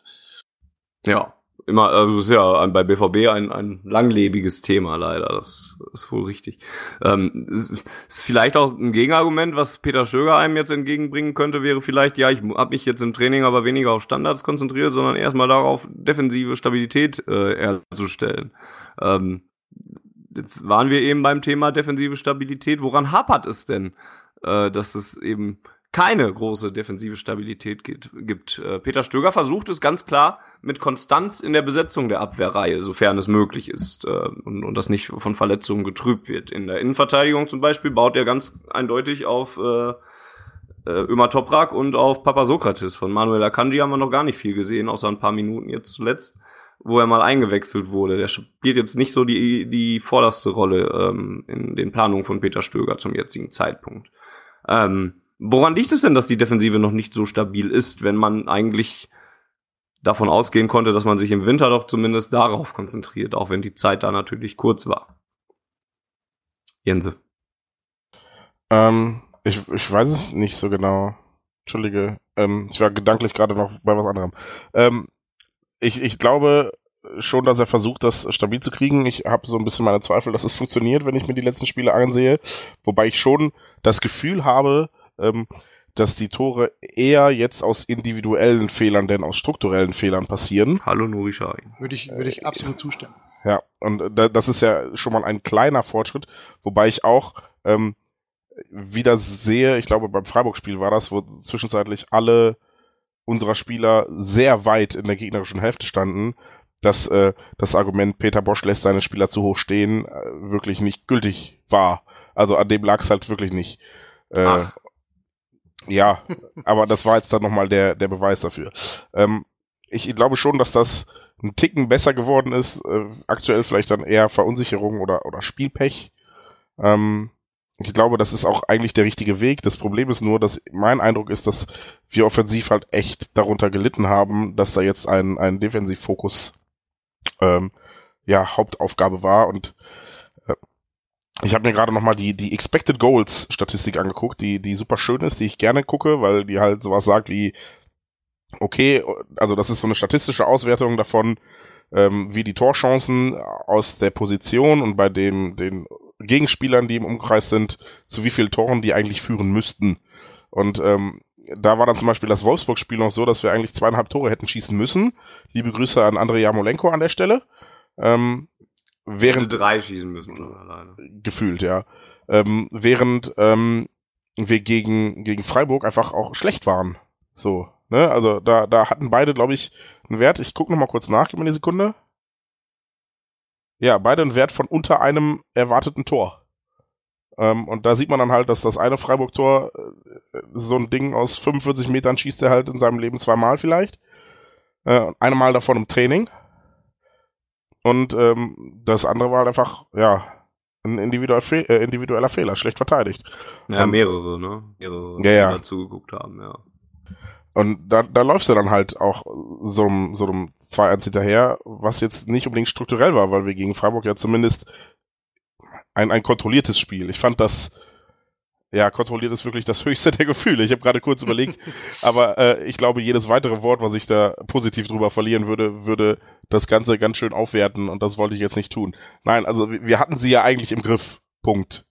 Das heißt nicht, dass wir sie an die Wand gespielt haben und das ist das Problem. Also wir hatten sie am, im Griff, ohne selber gefährlich zu werden und ähm, bezeichnet war dann halt auch die Art und Weise, wie dieses, dieses Ausgleichstor von äh, Jeremy Toljan, herzlichen Glückwunsch zum ersten Bundesliga-Treffer übrigens, äh, wie das fiel, und zwar so ein abgefälschter Ball, den er dann äh, hinten aus der zweiten Reihe irgendwie reingeknallt hat mit mehr Glück als Verstand durch alle Beine durch.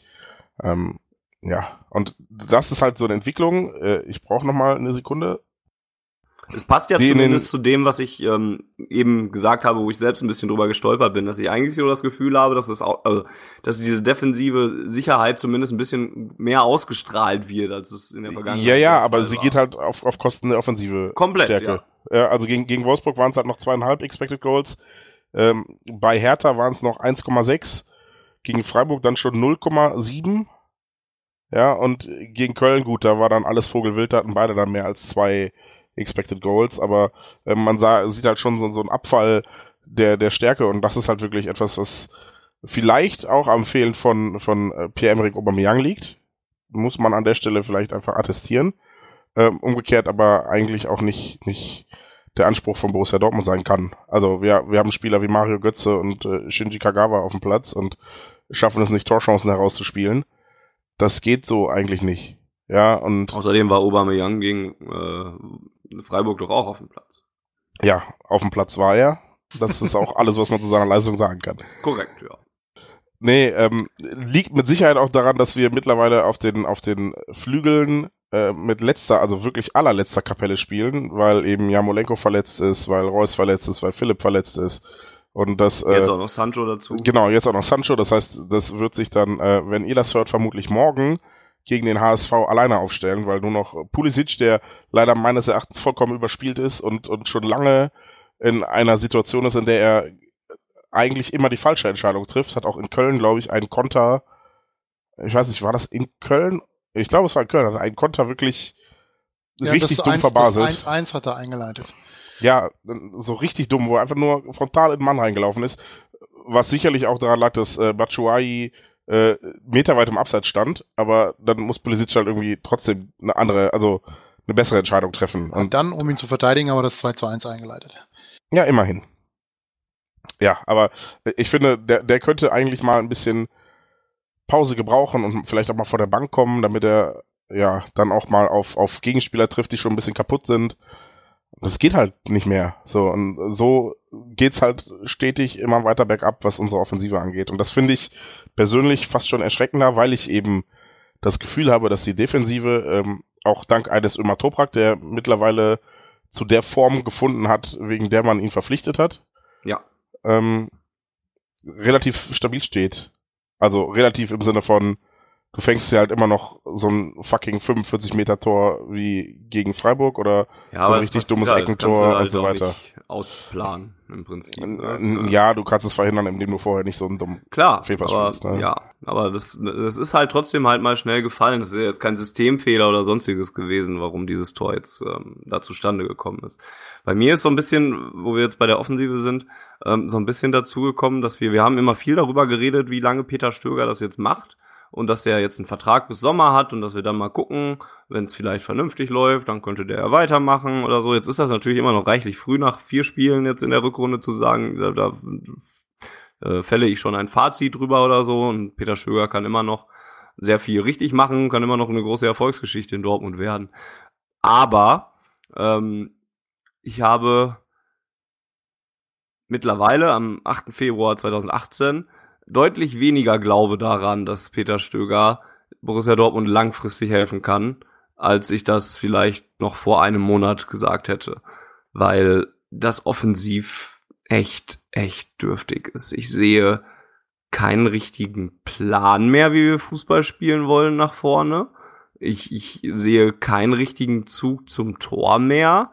Tobias Escher hat äh, zum Beispiel mehrmals geschrieben, dass, dass er, dass es ihm fast schon wehtut, Borussia Dortmund so spielen zu sehen unter Peter Stöger, weil er eigentlich weiß, was die offensiv äh, zu bringen, zu leisten imstande sind, es aber nicht tun, weil eben mehr Fokus auf der Defensive liegt. Ich verstehe diese Herangehensweise, dass man ja sich auf die Defensive vielleicht ein bisschen konzentrieren muss und ich glaube, dass das im Dezember auch ganz, ganz entscheidend und ganz, ganz wichtig war, dass man das machen musste. Hatte mir jetzt für Januar, Februar aber so ein bisschen erhofft, dass man dann so diesen nächsten Schritt geht, aus einer defensiven, äh, aus einer gesicherten Defensive heraus dann auch offensive Konzepte zu entwickeln.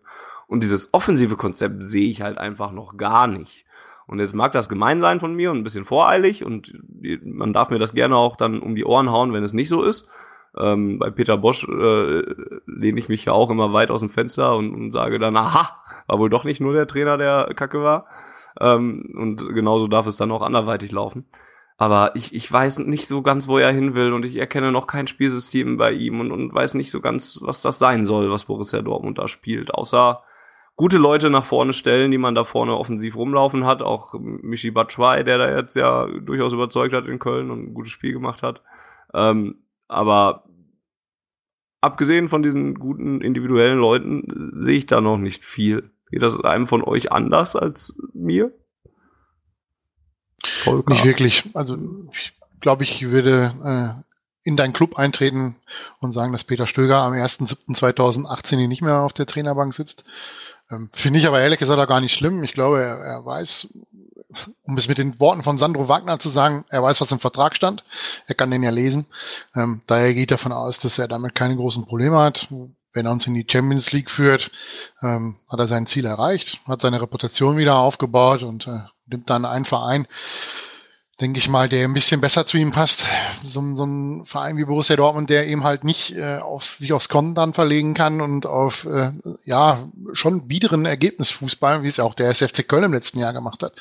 Und auch in der, in der zweiten Liga haben sie ja jetzt nicht wirklich immer die, die ja, ein richtiges Spektakel geboten, sondern es war ja schon so klassischer ein, zwei äh, äh, zu null Fußball, den die Kölner gespielt haben. Und ähm, daher gehe ich davon aus, dass, dass Peter Stöger sich eher wieder einem Verein anschließen dürfte, ähm, der nicht das Spiel machen muss wie der BVB, der auch nicht den Anspruch hat, äh, einen, ja, einen gepflegten Ball zu spielen, wobei ich heute irgendwo gelesen habe, ich glaube im Kicker war es, äh, dass man aktuell wohl davon abkehrt, aber gut, hoffentlich nur bis zum Sommer. Ähm, muss man sehen, wie der neue Trainer wird dann. Aber ich halte es halt für schwierig mit, mit dem Stil, den, den Peter Bosch spielen lässt. Konterfußball funktioniert Stöger. halt nicht. Äh, wen habe ich gesagt? Peter Bosch? Ja. Ja, also Peter Stöger funktioniert da nicht. Wenn, wenn der Gegner nach hier kommt, dann weiß der ganz genau, gibt dem BVB den Ball, der hat da eh gerade Probleme mit und wir kontern. Ja, und so sieht's dann halt gegen Freiburg aus, weil die sich nur auf das verlagert haben, was sie besonders gut können, kontern. Ja, und dementsprechend bieder hat dann unser Fußball ausgesehen. Was man ja ein bisschen sagen muss, ist, dass man es zumindest ja auch, also für den Fall, dass Peter Stöger äh, im Sommer gehen sollte, dass man es ja von Anfang an genauso kommuniziert hat eigentlich, ne? Und es sauber kommuniziert hat. Also da bricht sich keiner an Zacken aus der Krone, wenn das jetzt wirklich dann im Sommer getrennte Wege gibt. Ne? Man hat das von Anfang an gesagt, dass man das erstmal so machen lässt. Peter Stöger hat von Anfang an gesagt, dass es für ihn auch eine gute Chance ist und er das auch für eine Woche machen würde oder sonst was. Und wenn es dann wirklich auseinandergehen sollte, ist das, glaube ich, nicht großartig schwer zu kommunizieren. Es sei denn, man gewinnt jetzt die Europa League und wird noch Rekordzweiter oder sonst was. Aber das sehe ich jetzt auch noch nicht unbedingt passieren. Ähm, und selbst dann könnte man ja weitermachen. Ähm, Jens, wie, wie, siehst du das denn? Ähm, nicht unbedingt jetzt vielleicht die Trainerfrage, kannst du gerne mit da reinnehmen, aber so dieses offensiv-konzeptmäßige, ähm, siehst du da eins oder fehlt dir das auch? Äh, nee, es fehlt mir auch definitiv, habe ich ja gerade schon gesagt. Ähm, ich, ich habe noch so ein bisschen, ein, ein kleines Restfünkchen Hoffnung, dass das jetzt bald kommt.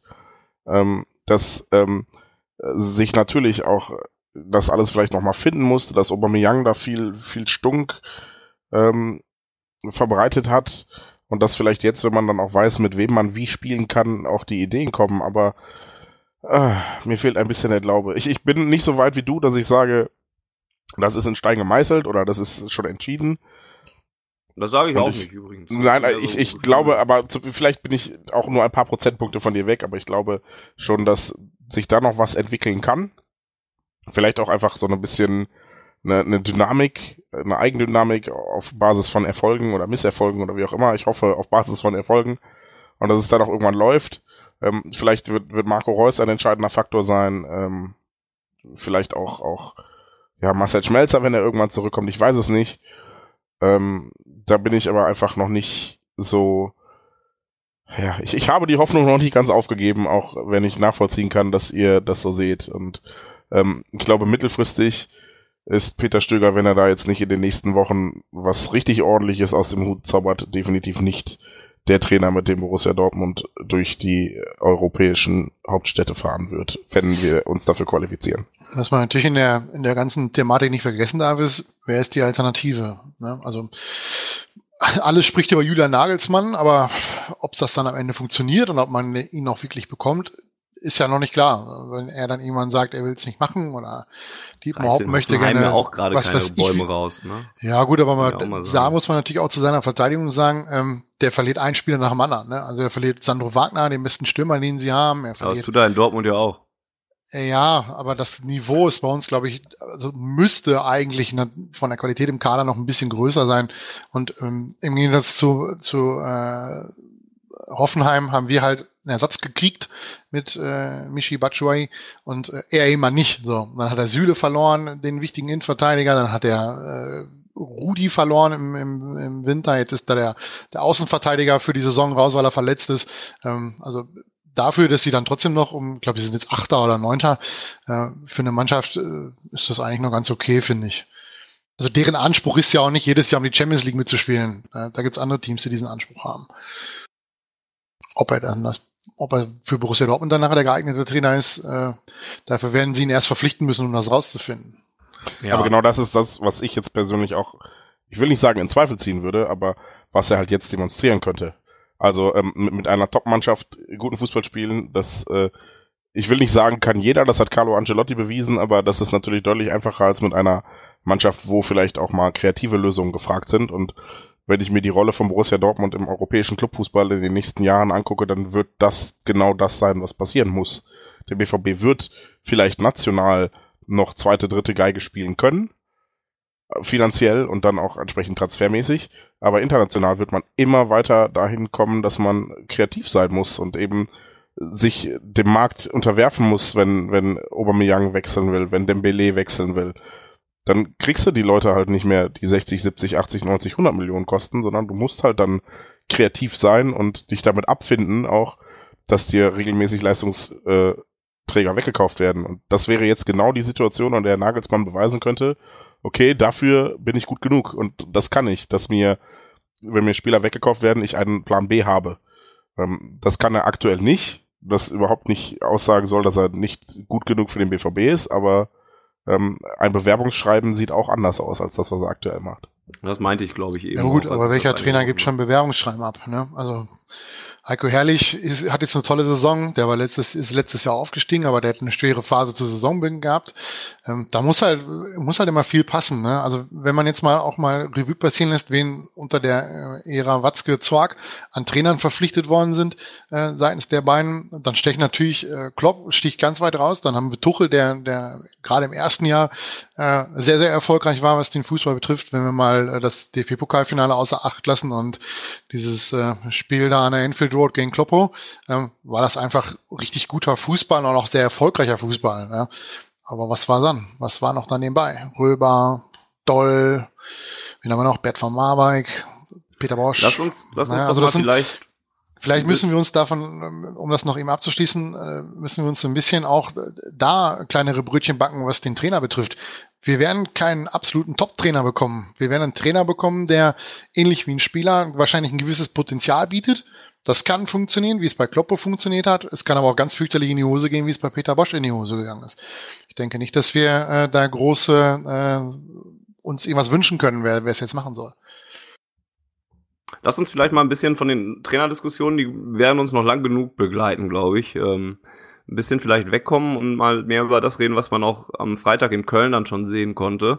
Ähm, nämlich über eine andere Nachfolgedebatte, aber eben die des Stürmers, ähm, zumindest temporärer Nachfolger. Michi Batschwei hat da zum ersten Mal gespielt, ist direkt in die Startformation gerutscht und hat da mal direkt gehörig auf sich aufmerksam gemacht, möchte man sagen, mit zwei Toren und einer Vorarbeit und äh, generell einem guten Spiel, was er gemacht hat. Ähm, man muss natürlich jetzt wieder vorsichtig sein, dass das wahrscheinlich jetzt nicht jede Woche so aussehen wird, aber das hat schon Lust gemacht. Ne, wird noch besser. Das hat schon Lust gemacht auf mehr und wenn Jens sagt, das wird noch besser, kann er sich auch äh, weiter darstellen. Nein, das wird noch besser war natürlich ein, eine Hoffnung in erster, in erster Linie. Ähm, ich fand den Auftritt wirklich gut. Ich fand, das war ähm, erfrischend anders. Ich habe das auch schon bei Twitter geschrieben. Ed Baumwollhose Hose übrigens an der Stelle. Ähm, ich, ich fand toll, dass er sehr beweglich war. Aubameyang hat natürlich jetzt in den letzten Wochen da vielleicht auch einfach nicht unbedingt das Beste gezeigt, was er kann.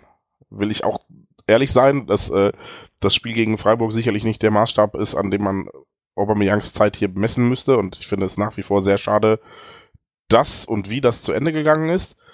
Ähm, aber ähm, ich fand gut, dass Batshuayi eine, eine hervorragende Körperlichkeit mitgebracht hat, hat sich ja auch dann schon zwei, dreimal mit dem Schiri angelegt, weil er da mal durchgezogen hat, wo andere vielleicht zurückziehen würden. Ähm, ja, ich, ich glaube, da geht was. Also man hat gesehen, dass er die klassischen Torjägerqualitäten hat, dass er weiß, wo er stehen muss, um den Ball ins Tor zu schießen. Ähm, jetzt braucht er noch ein bisschen mehr äh, Bindung zu den Mitspielern, damit dann auch das Kombinationsspiel noch besser funktioniert und dann wird das auch. Also ich bin da, bin da guter Dinge und finde, ja, also nach dem Köln-Spiel definitiv noch eher als vorher schade, dass wir da zumindest per Option kein Recht drauf haben, ihn zu kaufen. Denn ähm, das wird halt am Ende irgendwie das Problem sein. Wenn er richtig gut spielt, geht er zurück zu, zu Chelsea. Und wenn er scheiße spielt, dann brauchen wir ihn eh nicht. Also, ja, ich hätte gern irgendwie die, eine Hand, eine Hand am Lenkrad gehabt. Und das haben wir halt leider nicht. Ja, aber die Option schein, schien es ja auch einfach nicht gegeben zu haben bei dieser Verpflichtung. Ähm, glaubt ihr denn, dass sich der, also ist auch wieder eine schwierige Frage nach diesem einen Spiel, aber nachdem wir so über Konzeptlosigkeit geredet haben, gerade im offensiven Bereich, glaubt ihr denn, dass der BVB sein Spiel für das kommende halbe Jahr zumindest so ein bisschen ändern kann und ein bisschen auf Batshuayi abstimmen kann, um den noch, noch besser in Szene zu setzen? Oder hat Freitag vielleicht auch eher im Gegenteil gezeigt, dass der BVB gar nicht viel ändern muss an seinem System und an seiner Art Fußball zu spielen, weil Batshuayi sich da so gut reingefunden hat? Volker? Wenn er erfolgreich sein will, hat er wahrscheinlich gar keine andere Wahl, als sein Spiel zum, so einzustellen, dass es für, für Batshuayi am besten ist. Fand schon, dass, dass wir vor allem die, die, die, die Tore, wie sie gefallen sind, schon ja, ein bisschen anders waren als, äh, als wir sie vielleicht gespielt hätten, wenn, wenn Ober noch, äh, oder die Situation an sich gespielt hätten, äh, als Ober noch dabei war. Aber ich glaube, dass das 2-1 auch genauso fallen kann, wenn da Ober steht, der da geschickt wird. Äh, Im Prinzip schon, aber ähm, mhm. ich fand die ganze Spielanlage war halt so, so ein bisschen, bisschen anders. Also nicht mehr so, ja, ganz so auf seine Sprintqualitäten von Ober äh, belegt, weil er, weil Batshuayi nicht ganz so schnell ist. Und da muss man eben auch, muss man auch eben gerade beim 1-0 immer halt auch mal sagen, da hat es halt noch einen anderen Spieler äh, bewegt, eine gute Szene zu haben ähm, mit Jeremy Toljan, der da eben halt den äh, die passgenaue Flanke bringt. Das ist halt auch etwas, was was wir häufig nicht gehabt haben in, in der letzten Zeit.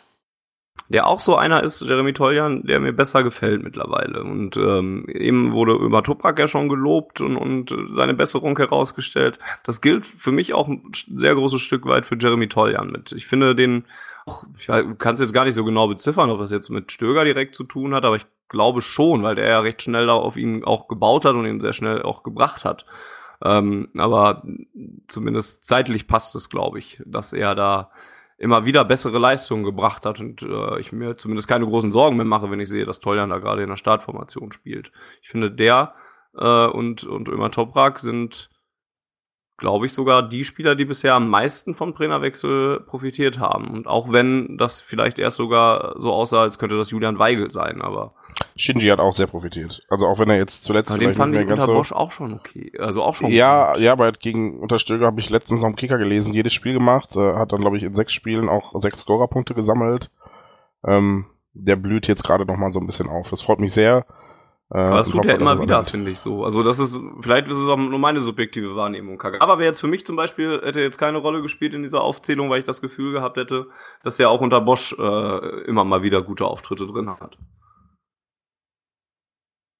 Vielleicht ich werde das äh, nachgucken und äh, du musst in der Zwischenzeit die Leute unterhalten. Okay. Ähm, beim 1 zu 0 wollte ich eben noch sagen. Beim 1 zu 0 von Michi Batschwei hat man übrigens auch ganz gut gesehen, dass er weiß, wo das, also wie Jens eben so schön sagte, dass er weiß, wo das Tor steht und ähm, indem er da sehr gute Übersicht bewiesen hat. Er ist dann ja sogar ein paar Meter zurückgegangen, um diesen äh, Laufweg oder diesen Passweg frei zu machen, dass er diesen Pass dann überhaupt gekriegt hat, um ihn dann äh, ins Tor reinzunageln. Fand ich noch eine sehr schöne Szene. Ähm, Zeugt halt auch von Spielintelligenz, ne? Also, genau, ja. Ähm, vorne, ich glaube, vor ihm stehen zwei BVB-Spieler, also auf, auf Höhe ja, des Torwarts würde ich fast sagen. Ähm, ich weiß nicht, wer von beiden, aber Batshuayi entscheidet sich halt dann in den freien Raum am Elfmeterpunkt zu gehen und da steht er natürlich dann völlig ungedeckt. Und das ist halt, ja, das ist halt sehr spielintelligent, das zu erahnen, dass wenn er den Ball jetzt flach in die Mitte spielt, äh, vor den, an den 5-Meter-Raum, dass das wenig Sinn bringt, weil da halt auch viele Kölner standen. Und hat sich dann halt entsprechend angeboten. Also, äh, Shinji Kagawa unter Peter Bosch mit zwei Toren und einer Vorlage und unter Peter Stöger mit drei Toren und zwei Vorlagen. Ja, gut. Zahlen bestätigen jetzt nicht das, das was ich sage. Ähm, ist halt aber auch, vielleicht auch einfach eine Gefühlssache. Ich mag mich auch irren. Ähm, ich möchte nochmal zu diesem äh, Tor von, von Batshuayi hin zurück, ähm, weil ich auch fand, heißt der übrigens. Das, was wir letzte Woche gesagt haben, wo wir uns übrigens auf transfermarkt.de äh, ver verlassen haben. Wir haben uns mehrmals, haben wir uns dieses dämliche, so wird sein Name ausgesprochen, auf Transfermarkt äh, angehört, haben sogar überlegt, es an jeder Stelle reinzuschneiden in den Podcast, wo dieser Name fällt. Und dann ist das eine, eine der ersten Sachen, die ich am Freitag dann bei Eurosport höre. Das heißt übrigens Michi Batschwei, wir haben ihn gefragt. Und das hat dann Aki Watzke, glaube ich, sogar gesagt. Toll. Vielen Dank. Äh, Entschuldigung, Jens. Na toll, jetzt hast du gerade meine Welt zum Einsturz gebracht. Verdammt.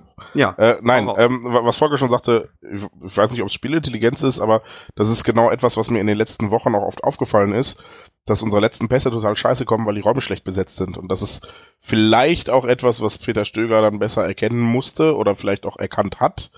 Und ähm, Batshuayi, Batshuayi, Michi, Michi mit auf den Weg gegeben hat, äh, um zu Der sagen, Batsman. pass auf, nein, bitte nicht. Dann, dann lieber Batshuayi oder Michi, nicht der Betz, danke, danke. Ähm, und ihm auf den Weg gegeben hat und gesagt hat, pass auf, äh, renn halt nicht in die erste Linie, sondern bleib ein bisschen im Rückraum, weil der Elfmeterpunkt häufiger eher ungedeckt ist. Ähm, ja, vielleicht, also weiß ich nicht, woher das kam, aber es war halt genau das, was uns in den letzten Wochen oft gefehlt hat, weil die Bälle dahin kamen und keiner da war. So. Ja, auch möglich. Das werden wir nie erfahren, wie es jetzt äh, so wirklich genau ist.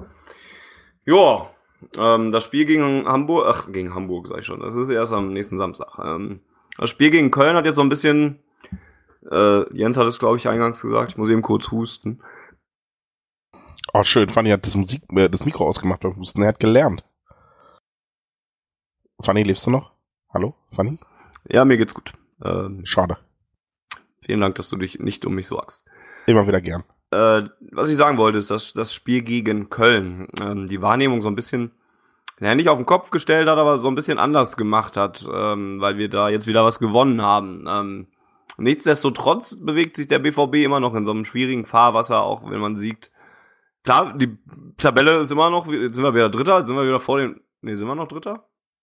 Oder Vierter, aber vor Vierter, dem Blauen, ne? das ist. Aber wir sind vor den Blauen schon wieder, ähm, weil die auch gerade nicht so das, Grü das, das Blaue vom Himmel spielen. Ha!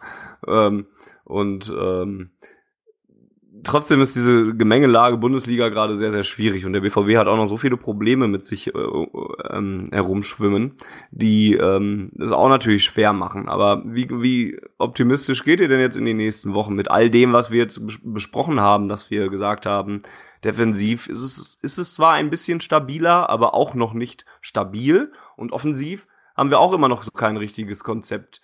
Das klingt ja jetzt alles nicht so gerade sehr, sehr geil. Ähm, was erwartet ihr euch von den nächsten Wochen? Ich meine, Samstag sprechen wir vielleicht konkret über Samstag als erstes Beispiel. Geht's gegen Hamburg, da muss man zu Hause dann auch einfach mal gewinnen äh, gegen den HSV.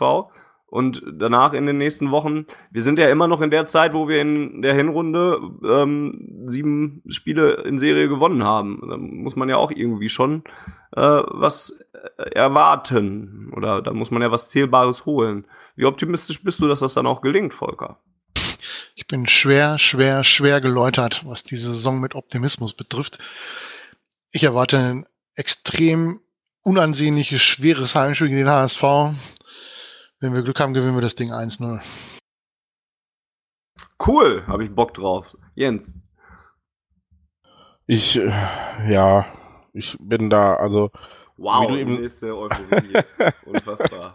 Hört auf die Ohren und habt richtig Bock ins Westfalenstadion zu gehen. Geil. wie du schon sagtest, ähm, ist dieses Köln-Spiel, glaube ich, ein bisschen, ich glaube, es ist gar nicht so trügerisch, aber bei mir war es das, weil ich einfach ein wunderschönes Wochenende in Glasgow und dann nachher beim SB Kalk in Köln hatte.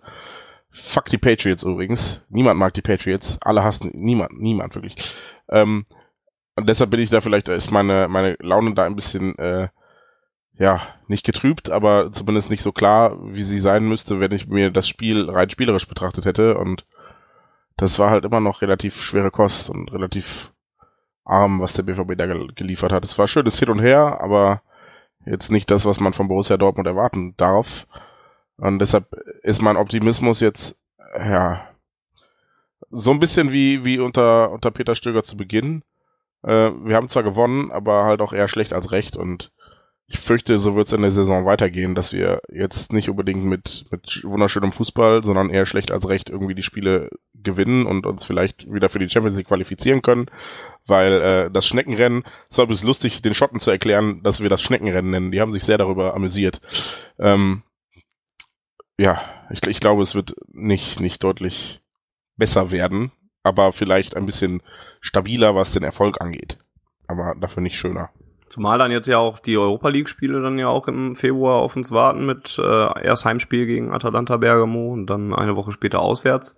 Ähm, wir spielen noch in Gladbach, wo es dann auch schon nicht mehr so leicht wird. Wir spielen noch in Leipzig und. Das ist halt, das sind halt alles so Spiele, die 50-50 sind, ne? Also, die überzeugen ja alle nicht, was das Fußballspielen betrifft, ne? Also wenn du Gladbach siehst, die verlieren in Köln, dann tun sie sich extrem schwer in, in ihren Heimspielen und äh, kriegen auch gerne mal fünf, sechs Stück, wenn es überhaupt nicht gut läuft. Also, ja, aber wir halt auch genauso. Ja, ne? das ne? sind also halt, fünf, genau, sechs kriegen wir nicht. 50-50 Spiele. Also ich mache mir da jetzt nicht ins Hemd, aber das sind halt so Spiele, äh, wenn du da nicht verlierst, ist das schon mal nicht so schlecht.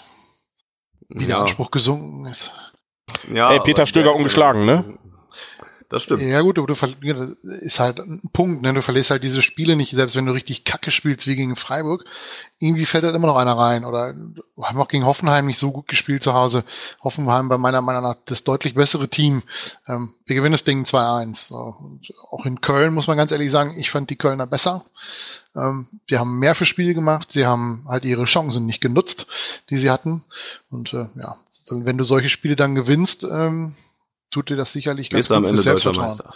Naja, das wohl nicht. Äh, außer äh, der, der Herr Seehofer entscheidet, dass das Heimatministerium jetzt schließt, dass der Freistaat Bayern aus Deutschland rausgenommen wird, dann äh, würde er uns allen Gefallen tun, denke ich.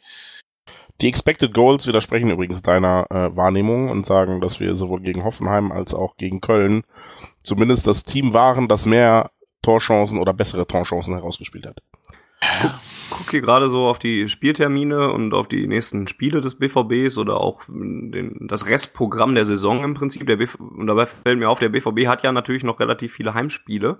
Ähm, und ich glaube, er wird auch einfach sehr viel darüber kommen müssen, weil das gerade diese Heimspiele sind alles auch Gegner, wo du echt gewinnen kannst, ne? Und, und wo du vielleicht angetrieben durch eigene Fans, auch ein guter Punkt, kommen wir nachher noch zu, auch ähm, sogar Positives raus mitnehmen kannst und dann den Gegner vielleicht sogar eher besiegen kannst. Wir spielen zu Hause in dieser Saison noch jetzt am, Son äh, am Samstag gegen den HSV, dann spielen wir Europa League, lasse ich mal weg. Wir spielen noch gegen Augsburg, wir spielen noch gegen Frankfurt, wir spielen noch gegen Hannover, äh, gegen den VfB Stuttgart, gegen Bayer Leverkusen und gegen Mainz 05.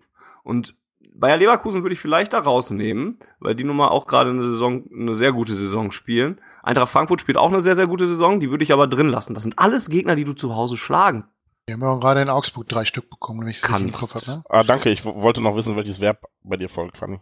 Ja, ich, ja, ich versuche gerade vorsichtig zu sein, die du zu Hause schlagen kannst, sage ich, weil muss ist wieder so ein erwart schwieriges Erwartungshaltungsding. Aber die kannst du alle zu Hause schlagen, beziehungsweise du solltest einen Großteil davon schlagen. Versuche ich es mal so vorsichtig zu formulieren. Du solltest einen Großteil davon zu Hause schlagen. Und die Mannschaften, die, diese Spiele, die Volker gerade 50-50-Spiele genannt hat, die sind tatsächlich mehr auswärts. Auswärts geht es noch nach Gladbach, nach Leipzig, nach München. Okay, 50, das ist 50 vielleicht kein 50-50-Spiel mehr. Aber an guten Tag ja irgendwie und die Bayern sind alle besoffen. Ja, ja, an guten Tag ist das. Äh, wir spielen noch bei den Blauen. 30 wir spielen noch in Hoffenheim. Und gut, das einzige Spiel, was, was vielleicht kein 50-50-Spiel ist, ist Werder auswärts. Das ist ganz interessant eigentlich, dass wir diese, dass wir auswärts diese knappen Dinger haben, wo man nicht so genau weiß, woran man ist. An einem guten Tag gewinnst du das, an einem schlechten Tag verlierst du das vielleicht auch mal. Aber zu Hause mehr so diese Spiele hast, ja, da müssten jetzt aber eigentlich in den meisten Fällen drei Punkte am Ende dabei stehen. Das ist natürlich etwas, woraus man auch ein bisschen Kraft ziehen kann und, und Hoffnung schöpfen kann. Um ja, ja, Kraft, so wie die letzten. Heimspiele. Stimmung das ist mein, mein, das ist mein nächster Punkt. Wollen wir den Punkt dann vielleicht vorziehen? Wenn ich noch kurz zu den Heimspielen kommen darf, wir haben ja jetzt äh, die letzten zweieinhalb Jahre kein Heimspiel verloren und in dieser Saison sind wir 13. in der Heimtabelle mit sage und schreibe 15 von möglichen 30 Punkten. Ja, da, Das ist ein ganz großes. Problem. Ja, da muss noch viel passieren. Sieben Heimspiele haben wir noch. Ich bin mal gespannt, ob wir mehr oder weniger als 15 Punkte holen aus den Heimspielen. Aber vielleicht belegt das ja sogar meine These, dass das jetzt, dass das natürlich noch daran liegt, dass wir diese 50-50 Gegner bisher zu Hause hatten und jetzt diese Gegner kommen, die man besiegen kann zu Hause. Ganz lustig, äh, ich gucke mir gerade die Heim- und Auswärtstabelle an. Auswärtstabelle, Bayern München ist in beiden Tabellen vorne und dann kommt's Eintracht Frankfurt, ist die beste oder zweitbeste Auswärtsmannschaft, dann kommt der BVB. Der BVB ist 13. in der Heimtabelle und der Eintracht Frankfurt 15. Und der BVB hatte in der Hinrunde natürlich in den Auswärtsspielen die Siege, die Spiele, wo man, wo ich jetzt eben gesagt habe, die müsste eigentlich gewinnen. Ne? Tja. Ich bin da was heiß mal auf der Spur, würde ich sagen. Ähm, aber weil, ja, auf jeden Fall. weil wir Sherlock gerade- Funny. weil wir gerade, äh, oder weil Jens es gerade ansprach, wollen wir den Punkt mit der Stimmung ein bisschen vorziehen und danach nochmal über die sportliche Ausrichtung reden, weil das passt jetzt gerade ein bisschen besser vielleicht als Überleitung. Von mir aus. Keiner widerspricht mir, also mache ich es einfach. Ich dachte auch die ganze Zeit, du hättest das jetzt aufgebaut als Überleitung, damit du darüber reden kannst. Ja Und gut, jetzt bin dann ich ich ziemlich das so. enttäuscht davon, dass du es nicht getan hast. Dann mache ich das doch jetzt einfach. Lass uns doch jetzt einfach hier nicht Meta darüber reden, was ich aufgebaut habe und was nicht. Denn die Erwartungshaltung im Westfalenstadion. Ich äh, formuliere es mal, ich weiß gar nicht, wie ich es formulieren soll. Geht auf schwarzgelb.de, sucht den Text niemals wie ihr und ihr wisst, was ich sagen will. Mir geht es darum, dass ich echt seit Wochen keinen Spaß oder wenig Spaß daran habe, im Westfalenstadion Fußball zu gucken. Und das liegt nicht daran, wie die Mannschaft auftritt, sondern das liegt mehr daran, wie die Fans auftreten. Und damit meine ich keine Stimmungsdiskussionen im Sinne von, welche Lieder singen wir gerade und wie viele Schade. Fahnen springen vor mir rum. Ja, ich schade. weiß. Ja, tut mir leid.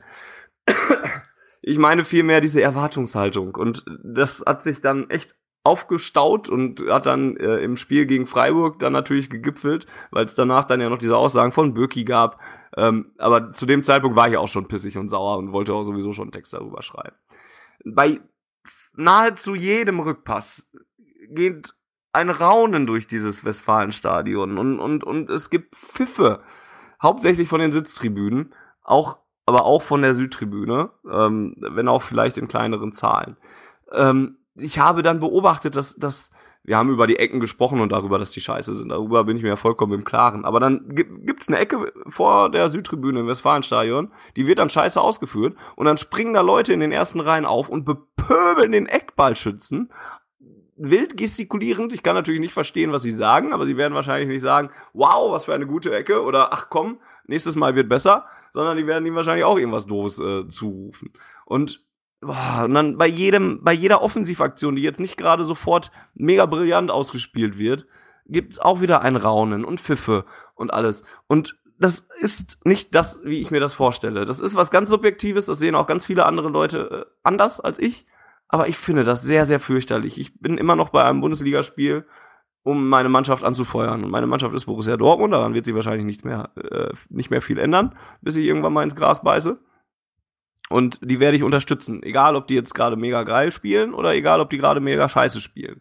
Und dann gab es natürlich nach dem Spiel dann auch wieder Pfiffe für die Mannschaft, die dann kam. Darüber haben wir auch oft schon geredet, dass ich das dann sogar akzeptieren kann und, damit leben kann, weil das dann nach dem Spiel ist. Aber während des Spiels halte ich doch entweder meine Fresse und bepöbel nicht meine eigene Mannschaft oder im Idealfall unterstütze ich die dann noch. Und ich rege mich da seit Wochen so sehr drüber auf, und, und finde diese Erwartungshaltung einfach auch dermaßen vermessen, dass ähm, man da halt von ausgeht, dass man jeden Gegner da, ne, überspitzt gesagt, aus dem Stadion ballert.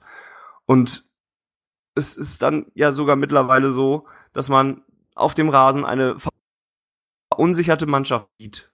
Man, man kann diese Verunsicherung greifen. Seit Monaten kann man sie greifen. Jeder weiß, was das für eine schwierige Gemengelage beim BVB ist gerade. Mit wie viel tausend Faktoren, die äh, diese Mannschaft im Moment beeinflussen, die im äh, März, April angefangen haben, die beim Pokalspiel immer noch nicht aufgehört haben und die dann mit einem Trainer über einen Trainerwechsel gegangen sind, jetzt bei einem neuen Trainer angekommen sind. Das sind immer noch ganz viele Faktoren, die damit reinspielen. Und die Mannschaft ist komplett verunsichert. Man hilft ihr doch nicht damit, indem man sie auspfeift oder mit, mit, mit irgendwelchen Unkenrufen oder wie auch immer man es äh, nennen möchte, begleitet. Im Gegenteil, man verschlimmert es doch eher. Glaubt ihr denn wirklich, dass dann der nächste Rückpass, der gespielt wird, nicht mehr gespielt wird? Rückpässe werden aus Verunsicherungsgründen gespielt, weil man sich nicht mehr traut, in Anführungszeichen, ist auch stark gesagt, den Ball nach vorne zu spielen oder weil man keinen Fehlpass spielen möchte. Dann spielt man einen sicheren Ball nach hinten rum. Oder auch, weil vorne einfach alles zugestellt wird. Es gibt ja auch ganz klare taktische Gründe, die einen Rückpass auch mal einfach sehr sinnvoll erscheinen lassen oder äh, sehr, sehr sinnvoll machen. Und das ändert doch nichts daran, wenn ich die dann auspfeife oder wenn ich den Eckballschützen bepöbel. Dann denkt er sich doch auch nicht, jo, hat er recht, nächste schieße ich wieder besser. Weil ich mache das ja alles mit Absicht hier. Und das ist alles so frustrierend für mich, dass ich mich weniger die Mannschaft da unten aufrege, sondern mehr als die Leute, die ein bisschen weiter um mich herum stehen oder irgendwo anders sitzen oder sowas. Das ist auch ganz egal, ob die sitzen oder stehen aber diese Erwartungshaltung macht mich fertig. Und das ist nicht das, wie ich Borussia Dortmund kennengelernt habe. Das gab es früher, habe ich mir dann ja auch oft genug sagen lassen müssen, nachdem ich diesen Artikel geschrieben habe auf schwarzgelb.de. Gab es früher auch schon oder so, aber dann hat mich früher auch aufgeregt oder ich war dann da, war so, so viel früher noch nicht da oder was der Geil was. Heute im Hier und Jetzt regt es mich auf.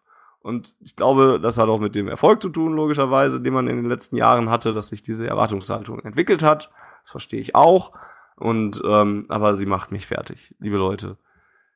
Versucht es doch einmal mit Support während des Spiels und macht nach dem Spiel Radau, wenn ihr meint, das war jetzt nicht das Stadionerlebnis, was ich gerne gehabt hätte und nicht die Leistung, die ich gerne gehabt hätte. Dann könnt ihr doch nach dem Spiel euch dahin stehen und die Mannschaft auspfeifen. Ist doch okay.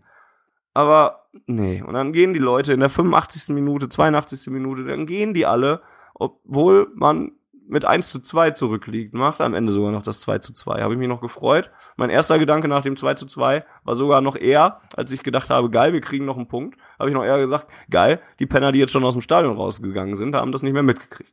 Ähm, und äh, das, das frustriert mich einfach seit mehreren Wochen. Und deswegen habe ich das jetzt gerade schon wieder in ein paar Minuten Monolog hier von, von, von meiner Seele gequatscht und möchte das aber auch mit euch besprechen. Ich ähm, glaube, wir gehen da gar nicht so fürchterlich weit auseinander inhaltlich. Aber trotzdem ähm, möchte ich eure Meinung dazu hören. Volker, fang du mal an. Um ehrlich zu sein, habe ich da keine eindeutige Meinung zu. Also auspfeifen äh, während des Spiels ist nicht meins. Das finde ich nicht, also ist nicht das, was ich machen würde. Ähm, ich will den anderen das aber nicht verbieten, wenn, wenn sie der Meinung sind, sie müssten während des Spiels äh, die Mannschaft auspfeifen, dann, dann ist es halt so. Ich schreibe dir nicht vor, wie sie ihr Fantum zu leben haben. Ähm, das muss ich ja für sich selbst entscheiden. Ganz grundsätzlich kann ich aber die, die generelle Unmut äh, des Publikums verstehen. Ähm, wenn sich Joachim Watzke im Winter hinstellt und sagt, wir spielen um Platz zwei und es wird besser und hü und hot und Du siehst dann äh, ein 0 zu 0 gegen Wolfsburg, äh, sonntagsabends 18 Uhr, Scheißwetter, was schon unattraktiv ist. Ja, und dann denkst du, okay, gegen Hertha, das war auch scheiße, die erste Halbzeit, die zweite war besser. Dann kommst du zum Heimspiel gegen, gegen Freiburg, okay, da äh, vielleicht wird's ein bisschen besser, weil zweite Halbzeit war gut und dann wird's wieder fürchterlich zurechtgegurkt. Das ist grausam, viele individuelle Fehler. Es im Prinzip fehlt dem BVB in dem Spiel alles, was ihn mal früher ausgezeichnet hat unter Klopp, Tuchel und auch noch zum Teil unter äh, Peter Bosch. Offensivfußball, Drang äh, nach vorne und so weiter. Und da kann ich schon verstehen, dass die dann irgendwann nochmal äh, auf den teuren Plätzen die Geduld verlieren. Ist nicht meine Art, wie ich damit umgehen würde, aber ich kann es nachvollziehen, dass die Leute einfach unzufrieden sind und diesen Unmut aufgrund der Emotionen, die ein Fußballspieler hervorruft, dann eben halt auch sofort raushauen und nicht erst bis zum Schluss warten, wo äh, das dann vielleicht äh, ja die erste Hälfte schon wieder auf dem Weg nach Hause ist. Ganz kurz, es geht mir auch nicht darum, dass ich das inhaltlich nicht nachvollziehen könnte. Ich, ich bin auch, glaube, das äh, habe ich auch schon deutlich gemacht in vorherigen Ausgaben ich bin auch nicht mega zufrieden mit dem, was der BVB so anbietet und so. Ich, ich verstehe auch, dass man da auch aufgrund von Aussagen von Watzke oder sonst irgendwas, dass man da gerade nicht sehr angetan ist und eigentlich was mehr erwarten würde oder sowas. Das verstehe ich schon alles. Also den, um den Inhalt der Kritik geht es mir eigentlich gar nicht. Aber um den Umgang mit ihr, das stört mich halt. Äh, Jense. Ich? Mhm. Ja, Ohne ich. Ähm, ah. Dann habe ich nichts zu sagen. Nächster Punkt. Er sieht ja das Spiel auch kaum. Was soll er dann groß dazu sagen? Richtig. Wie soll ich denn meckern, wenn ich überhaupt nicht weiß, was passiert? Nein. Ähm, ich, ich möchte einfach zu bedenken geben, und das ist per se etwas Positives, dass die Leute halt einfach emotional drin hängen. So, und das ist schon mal etwas, da bin ich froh, dass die Fahnen, die Fahnen, nein, ähm, dass, dass denen das nicht genommen wurde oder dass das noch da ist und das zeigt ja auch, dass da Verbundenheit in irgendeiner Form da ist und die regen sich ja auch nicht drüber auf, weil es denen Spaß macht, sich aufzuregen, sondern weil sie sich wünschen, dass diese Mannschaft guten Fußball im Sinne des BVB spielt. Und ähm, ich möchte zu bedenken geben, dass so ein Raunen, anders als ein Pfiffen, da, da bin ich, bei Pfiffen bin ich voll und ganz bei dir, ähm, aber so ein Raunen bei dem Querpass oder bei dem Fehlpass, das rutscht dir halt einfach mal über die Lippen. Ja, wenn du da, wenn du da hockst und ähm, gerade zusammen die, die, die Lippen zusammenkneifst, weil es so spannend ist und dann spielt der Dödel halt einen Fehlpass über vier Meter und du denkst dir, was zur Hölle ist los mit dir? Dann rutscht es dir halt auch mal raus, weil du emotional mitfieberst. Ähm, heißt nicht, dass ich es gut finde, aber ich kann nachvollziehen, dass es passiert, weil die Leute sich im Zweifel halt auch nicht immer unter Kontrolle haben. Anders eben, und deshalb mache ich da die Unterscheidung als äh, Pfiffen, äh, Pfiffe oder Pfeifen. Das ist schon was Mutwilliges und eine mutwillige Handlung und dazu muss man sich entscheiden. Das passiert nicht, äh, ja, unwillkürlich oder willkürlich. Ich weiß gar nicht, wie ist der richtige Einsatz von willkürlich und unwillkürlich? Naja. Ähm, wo ich dir auch recht geben würde, ist halt einfach, dass es nicht hilft. So, aber äh, auf der anderen Seite bin ich halt auch bei Volker, dass ich sage, du kannst es den Leuten schlecht verbieten und im Zweifel, nicht im Zweifel, aber manchmal hat es die Mannschaft halt auch ein Stück weit verdient. Es macht es halt nur nicht besser. So, und deshalb bin ich da hingehend ein Stück weit hin und her gerissen, weil ich mir denke, okay, das bringt gerade nichts, was ihr tut, auch wenn ich es inhaltlich vielleicht nachvollziehen kann, ist es halt nicht die klügste Aktion, die ihr, die ihr ja durchgehen könntet oder die ihr durchführen könntet. Langsam merke ich, dass ich erkältet bin und mein Denken schwieriger fällt.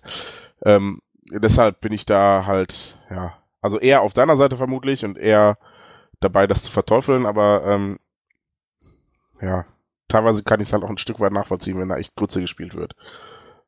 Ja, auch du hast sicherlich recht mit diesem, äh, mit diesem, mit dem Rauen, dass das auch ein bisschen unwillkürlich passiert. Da müsste ich jetzt auch lügen und zu, äh, wenn ich sagen würde, dass ich noch nie ja, gemacht hätte oder, oder mich noch nicht geärgert hätte über eine schlechte Ballaktion oder sowas. Das, das stimmt schon. Ähm, und, und ja, natürlich hat, hat auch jeder seine Meinung und natürlich hat jeder das Recht, seine Meinung äh, zu äußern. Ich will auch niemandem die Meinung verbieten oder sowas.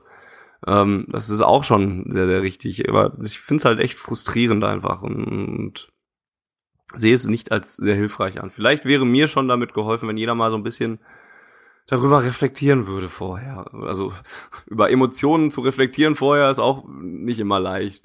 Aber oder sich das ein bisschen bewusster machen würde, wenn ich jetzt hier pfeife und diese verunsicherte Mannschaft auspfeife, dann wird es wahrscheinlich nicht besser.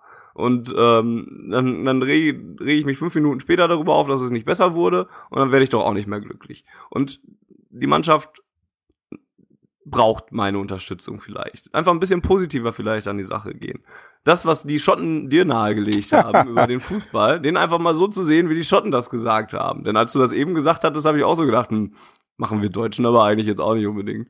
Ähm, dass, dass, dass man da einfach ein bisschen positiver rangeht und seine Mannschaft unterstützt oder sowas. Das wäre doch mal was Schönes. Und, und mein Problem an der Sache ist ja ein ganz anderes und deshalb bin ich so ein bisschen neidisch auf die Leute, die pfeifen können.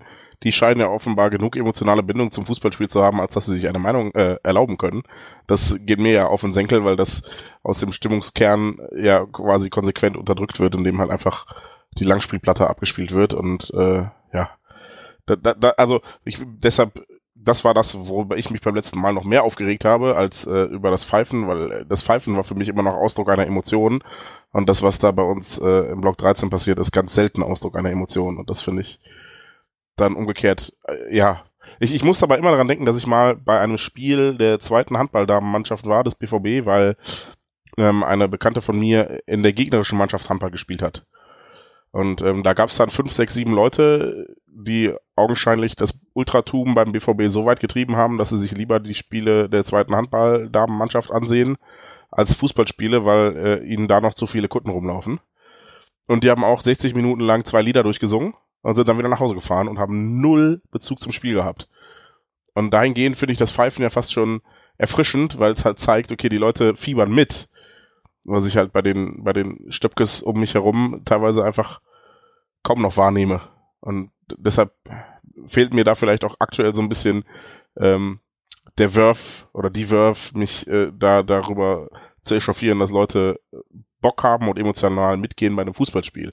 Das ist ja auch etwas, was Sepp und ich aus Schottland ähm, nicht nur dieses Mal, sondern auch bei den letzten Besuchen, auch, auch aus Liverpool, was für mich ja stimmungsmäßig immer noch so ein bisschen der heilige Gral war, egal wie das Spiel dann nachher ausgegangen ist, ähm, mitgenommen haben, wie geil so ein Fußballspiel sein kann, wenn man halt emotional dabei ist. Und wenn man halt nicht einfach nur da rumsteht, seinen Gesang abzieht und Fußball guckt, wenn überhaupt. Meistens gucken sie ja nicht mal wirklich Fußball, sondern wenn man wirklich bei, bei Gretchen rumpöbelt und bei, bei Fouls den Schiedsrichter beschimpft und keine Ahnung, also richtig mitgeht einfach. Und das, das war zum Beispiel etwas, was mir, war das jetzt äh, gegen, war gegen Freiburg, wo die ersten zehn Minuten nicht, äh, keine Fahnen oben waren und so weiter, richtig? Ja, ja. ja.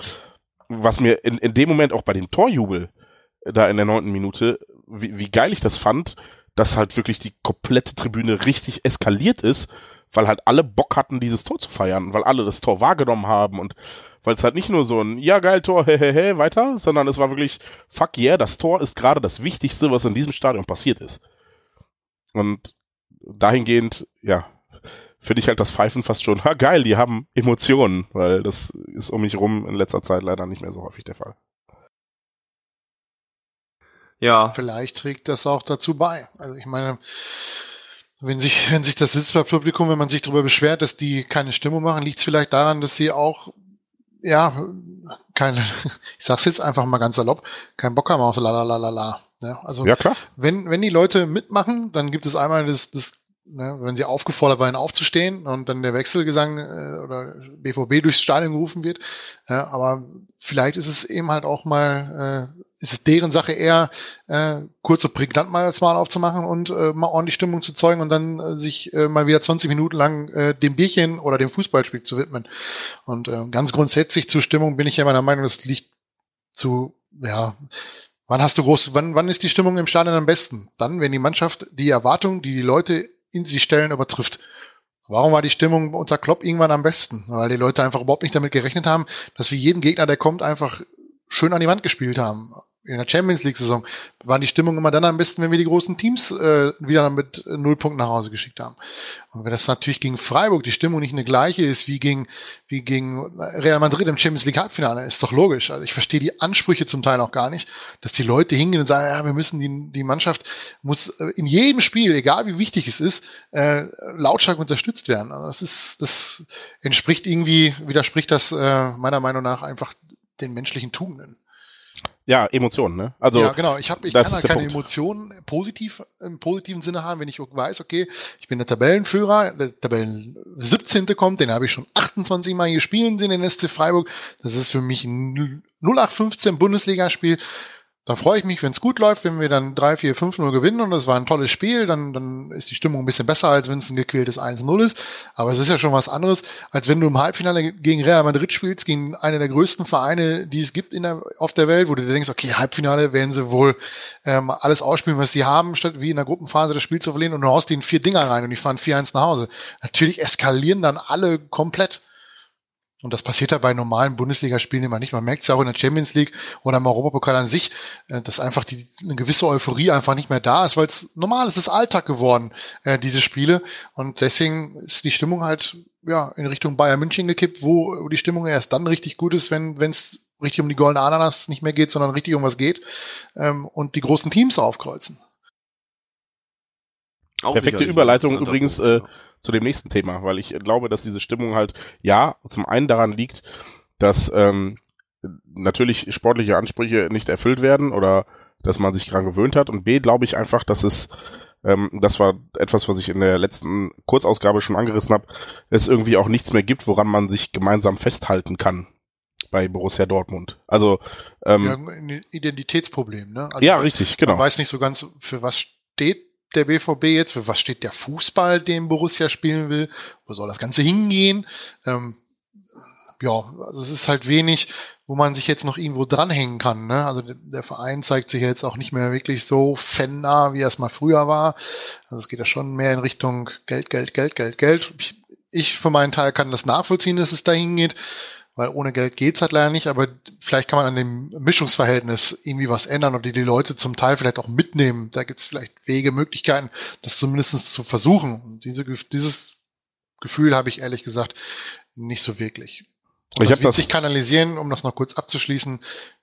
All diese negativen Beispiele und all dieses Negative, was reinläuft, diese ganze, ja, schlechte Stimmung auch, die wird sich kanalisieren in zweieinhalb Wochen gegen Augsburg zu Hause, wenn vielleicht nur 60.000 im Stadion sind. Ah, weiß ich gar nicht, ob das Guter Punkt das- übrigens. der Punkt Das ist. ist halt Kurz dazwischen. Ja. Das ist ja ein Spiel, äh, was Montagabend stattfindet und, und ähm, wo es, ja, darf ich Boykott sagen? Ähm, Wo es einen Protest zumindest gibt. Ähm, Boykott ist ja wieder. Ich, ich glaube, ich wü- würde keines der beiden Worte verwenden, denn die Leute, ähm, ich für meinen Teil zum Beispiel, haben einfach keinen Bock an so einem Termin ins Stadion zu gehen und bleiben einfach fern. Ich ja, würde das gar nennen nicht. wir es so, genau. Ne, also es gibt das- eine Menge Das an ist in den Leuten- meisten, in den meisten Fällen einfach die rein persönliche Entscheidung und gar nicht irgendwie organisiert, sondern viele haben halt gesagt, nee, ohne mich.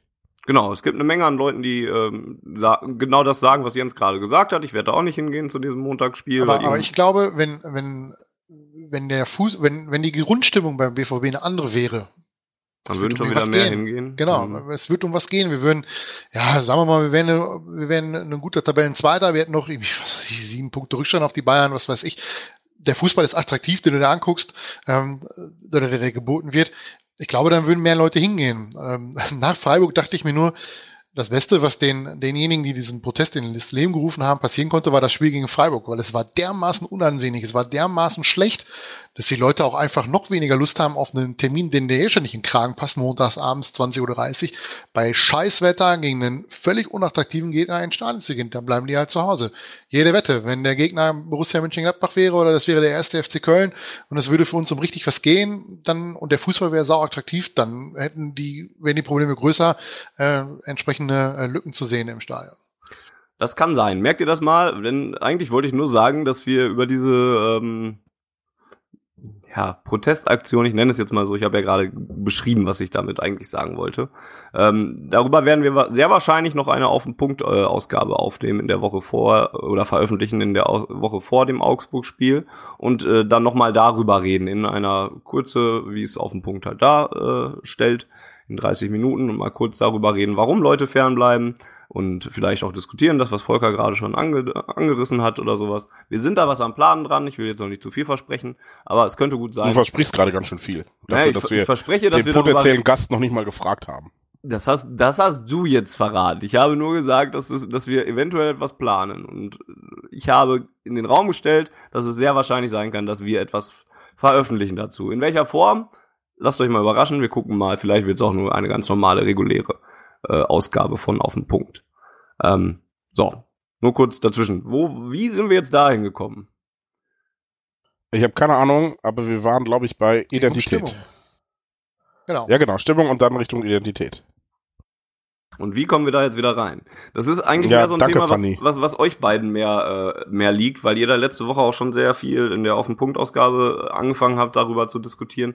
Ich glaube, Volker hat das auch recht deutlich, auch immer in seinen Tweets ähm, äh, deutlich gemacht, dass ähm, es ihm da an Konzept fehlt und dass der BVB in, in seinen Transferbewegungen sich da auch nicht ganz ähm, äh, nachvollziehbar verhalten hat. Ich, ich würde jetzt erstmal bei dem anknüpfen, was Volker gerade gesagt hat, von wegen, es würde den Leuten mit Sicherheit leichter fallen, nein, schwerer fallen, nicht hinzugehen, wenn wir besseren Fußball spielten. Ja, glaube ich auch. Ähm, es würde den Leuten aber sicherlich auch schwerer fallen, nicht hinzugehen, wenn es einen Grund gäbe, hinzugeben, gehen, der über, ich gehe halt jedes zweite Wochenende hin, hinausragt. So, und das, das ist nämlich genau ein Punkt, so ein bisschen das Gefühl, was ich in den letzten Wochen im Stadion hatte, was sich dann auch in der Stimmung zeigt, ist halt, ja, man geht halt hin, weil man eh nichts anderes zu tun hat und die Karte schon bezahlt ist oder wie auch immer. Also, dass da wirklich. Ja, und wenn man sich anschaut, ich kann das ja von meiner Position immer sehr gut erkennen, wenn man sich anschaut, wie die, die Südtribüne dann auch gefüllt ist, gerade in den Eckbereichen oben, was ist ganz außen 11 und 15, glaube ich, die Blöcke, wenn du dann da hochguckst, dann siehst du schon, ähm, dass auch etliche Leute einfach diese Spiele sich nicht mehr anschauen. Dass da viele Lücken sind, äh, meine bessere Hälfte sagt es auch immer, dass sie häufig Platz hat, den sie sonst nie hatte auf der Tribüne. Und das sagt eigentlich schon viel aus. Dass also viele Ja. auch nicht hingehen, obwohl sie eine Eintrittskarte haben und obwohl es, ja, sagen wir mal, die idealste äh, Anschlusszeit ist 15.30 Uhr auf dem Samstag. Ja, und ich glaube, das liegt äh, zum einen natürlich am Fußball, der gespielt wird, vielleicht auch zu einem anderen Punkt an dem generellen Niedergang der Bundesliga, den wir aktuell vielleicht so ein bisschen erfahren und dass die Blase vielleicht einfach gerade dabei ist, nicht zu platzen, aber zumindest zu schrumpfen. Ähm, ich glaube aber auch, dass es im Falle des BVB einfach daran liegt, dass, dass halt irgendwas fehlt, was so der Kleber ist, der uns alle zusammenhält und alle zusammenbringt. Und ich weiß, jetzt äh, werden in Berlin wieder die Augen rollen beim, beim Denbowski, wenn er, wenn ich das Wort Jürgen Klopp sage, aber ähm, Jürgen Klopp war halt äh, so der Kleber, der uns zusammengehalten hat oder zumindest der, der Motivator, der uns irgendwas gegeben hat, wo er gesagt hat, dafür äh, ja, steht der BVB und dafür kommt ihr hier hin und das ist unser Ziel. Und ähm, das ist halt schwierig. Ich glaube, das ist auch etwas, was unter Jürgen Klopp schon ein bisschen verloren ging, ähm, dich zu motivieren, auch als Fan und dann natürlich auch als Mannschaft, ähm, auf dem Platz Vollgas und, und beste Leistung zu bringen, wenn du, ja, wofür überhaupt? Also äh, früher gab's halt die, diese goldene Ära, dieser Aufstieg mit Klopp, das war halt, das war halt dieses Team aus elf Freunden, die gemeinsam ihre Geschichte erzählt und geschrieben haben und die gemeinsam einen Traum gelebt haben und die verdammt nochmal 2013 diesen scheiß Henkelpot hätten gewinnen müssen, weil dann ihre Geschichte auch komplett geworden wäre. Ähm, ja, und sich ihren Traum erfüllt hätten und seitdem geht's halt mit dem BVB sportlich einfach relativ bergab und ja, aus Watzkes, wir sind der zweite Leuchtturm, wurden dann 25 Punkte Rückstand auf die Bayern in der Bundesliga. Das kannst du halt auch nicht mehr als zweiter Leuchtturm verkaufen. Und wenn es immer weiter bergab geht, dann fragst du dich halt wirklich, ja gut, wofür soll ich mich jetzt noch motivieren? Und ähm, das durchlebt, glaube ich, die Mannschaft, die deshalb vielleicht auch mal eine Blutauffrischung bräuchte, weil du dann Leute brauchst, die eben nicht von Champions League Finale nach unten fallen gerade, sondern die vielleicht das Ziel Champions League Finale irgendwann nochmal haben und deshalb was aufbauen wollen. Ähm, und gleichzeitig brauchen auch die Fans jetzt vielleicht gerade nochmal so ein bisschen, ich will nicht sagen Erdung, aber sind vielleicht gerade an einem Punkt, an dem sie merken, Moment, wir müssen uns jetzt mal wieder finden. Und da müsste der BVB, wenn es richtig gut ist, oder richtig, wenn er es richtig gut macht, einfach vorangehen und sagen, okay, pass auf, dafür stehen wir. Und das ist unsere Identität und das ist unser sportliches Konzept und das machen wir in den nächsten Jahren und da wollen wir hin. Und dann genau daran fehlt es. Aktuell reagiert der BVB. Ja, wenn, wenn Hummels geht, kaufen wir Batra, aber wir kaufen nicht Batra, weil wir Batra brauchen, sondern weil Hummels geht. So, also ja, natürlich brauchen wir Batra, weil Hummels geht, aber aber wir, du willst wir gehen halt nicht, sagen, dass wir einen Spieler kaufen, weil einer weg ist. Wir holen aber Richtig. keinen Spieler, der vielleicht ins System besser passen würde. Ja, also proaktiv wird halt einfach Ja. nicht gekauft. Natürlich haben sie jetzt zuletzt häufig einen, einen Haufen an äh, aufstrebenden Talenten und äh, hoffnungsvollen Talenten gekauft. Aber das war halt meines Erachtens auch immer nur so ein, ein Wust an Talenten, wo ich immer gedacht habe, ja, natürlich kann aus dem was werden. Aber ist der denn, passt der in das System, was wir spielen wollen, besser rein als das, was da ist? Oder was ist der Plan hinter dieser Verpflichtung? Und das fehlt mir total. Ja, natürlich äh, hätte aus Emre Moore was werden können. Und natürlich wird aus Jaden Sancho vermutlich irgendwann ein mindestens mittelprächtiger Bundesligaspieler, wenn nicht sogar ein, ein herausragender Premier League-Spieler. Ich weiß es nicht. Da habe ich überhaupt keine großen Zweifel dran. Die Frage ist nur, kaufen wir Spieler jetzt nur noch, damit wir sie später teuer verkaufen können, oder kaufen wir Spieler, weil sie unsere Mannschaft spielerisch weiterbringen für den aktuellen Zeitpunkt oder zumindest in, in naher Zukunft? Und das ist so ein bisschen das, da, wo, wo einerseits das Sportliche und andererseits auch das, ja, für die Identifikation, dass die Identität fehlt. Also das sportliche Konzept und die, und die Identität, wo man dann sich echt fragen kann, ja, warum soll denn jemand wie Aubameyang überhaupt hier verlängern? Warum soll denn der weiter hier spielen, wenn, wenn für ihn, der halt einfach null Bindung zum Verein hat, weil er halt nicht wie Marco Reus aus Dortmund kommt, weil er nicht wie Nuri Schein aus meiner Zagen kommt, sondern der halt irgendwo in Frankreich geboren ist. Warum soll er denn für Borussia Dortmund spielen, äh, wenn er, wenn er bei Arsenal äh, ja locker das Doppelte verdienen kann? Aber was, wie was könnte- gibt ihm der BVB, könnte- was Arsenal könnte- ihm nicht gibt? Wie könnte die Antwort darauf denn äh, lauten? Du hast selber jetzt gesagt, dass man 2013 oder in den Jahren davor dann auch dieses Elf-Freunde-Gefühl hatte und so weiter und, und, und dass das was war, was viel Identität gestiftet hat. Ähm, ist das, willst du dahin zurück oder wünschst du dir, weißt du, kannst du das selber nicht genau beschreiben, sondern du willst halt nur irgendetwas, irgendein Konzept oder, oder wie ist es? Dahin zurück ist halt doof, weil Geht auch nicht. Ja, eben. Also bin der done that und es wäre immer noch eine dumme Kopie. Ähm, daher tendiere ich eher zu zweiterem, dass überhaupt irgendwas da sein müsste, was halt über, ja, wir spielen halt Fußball und ja, wir kommen halt, weil hier Fußball gespielt wird, rausgeht, sondern was ist denn das Ziel dieses Vereins? Und zwar nicht für das nächste Spiel, denn da kann ich das verstehen, sondern mittelfristig, langfristig. Was ist die Vision oder das Konzept, was dieser Verein den Spielern aufzeigt? Und was verkauft er denen, wenn er sagt, jo, kommt zu uns, spiel für uns. Ja, warum, warum sollte jemand wie, wie Christian Pulisic, ähm, wir müssen dafür sorgen, mittelfristig, dass es von unseren Spielern und dann gerne auch von den Jugendspielern ähm, oder zumindest von den Leuten, die wir kaufen, dass es deren größter Traum ist, nicht irgendwann in der Premier League zu spielen, sondern irgendwann mit dem BVB die Champions League zu gewinnen. Und zwar mit dem BVB. Das ist der entscheidende Teil. Ich habe keine Ahnung, wie man dafür sorgt. Wenn ich das wüsste, dann hätte ich längst bei Aki Watzke angerufen und gesagt, pass auf, ich weiß, wie ich den BVB wieder zu alter Stärke führe. Das ist das Problem. Und ich glaube, das ist auch eine super schwierige Aufgabe.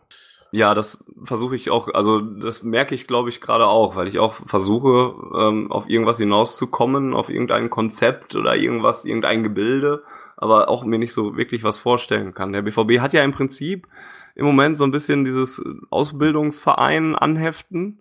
Ähm, und, und ja, ich glaube, vielleicht ist das sogar das, was, was uns recht gut beschreibt im Moment, dass wir halt Spieler ausbilden und die dann irgendwann den Sprung machen. Das ist natürlich vielleicht nicht unbedingt befriedigend, aber vielleicht ist es das, was den BVB im Moment am besten beschreibt. Und auch ich hätte gerade Probleme, mir vorzustellen, was es denn mal sein kann und ähm, wie man da hinkommt. Der ist recht, finde ich noch schwieriger. Volker hatte aber gerade eingeatmet. Ja, also, vielleicht hat er eine bessere Idee. Ähm, ich würde euch da fast schon zustimmen. Es ist ich glaube, dass es extrem schwierig ist, mehr zu sein als das, was wir aktuell sind.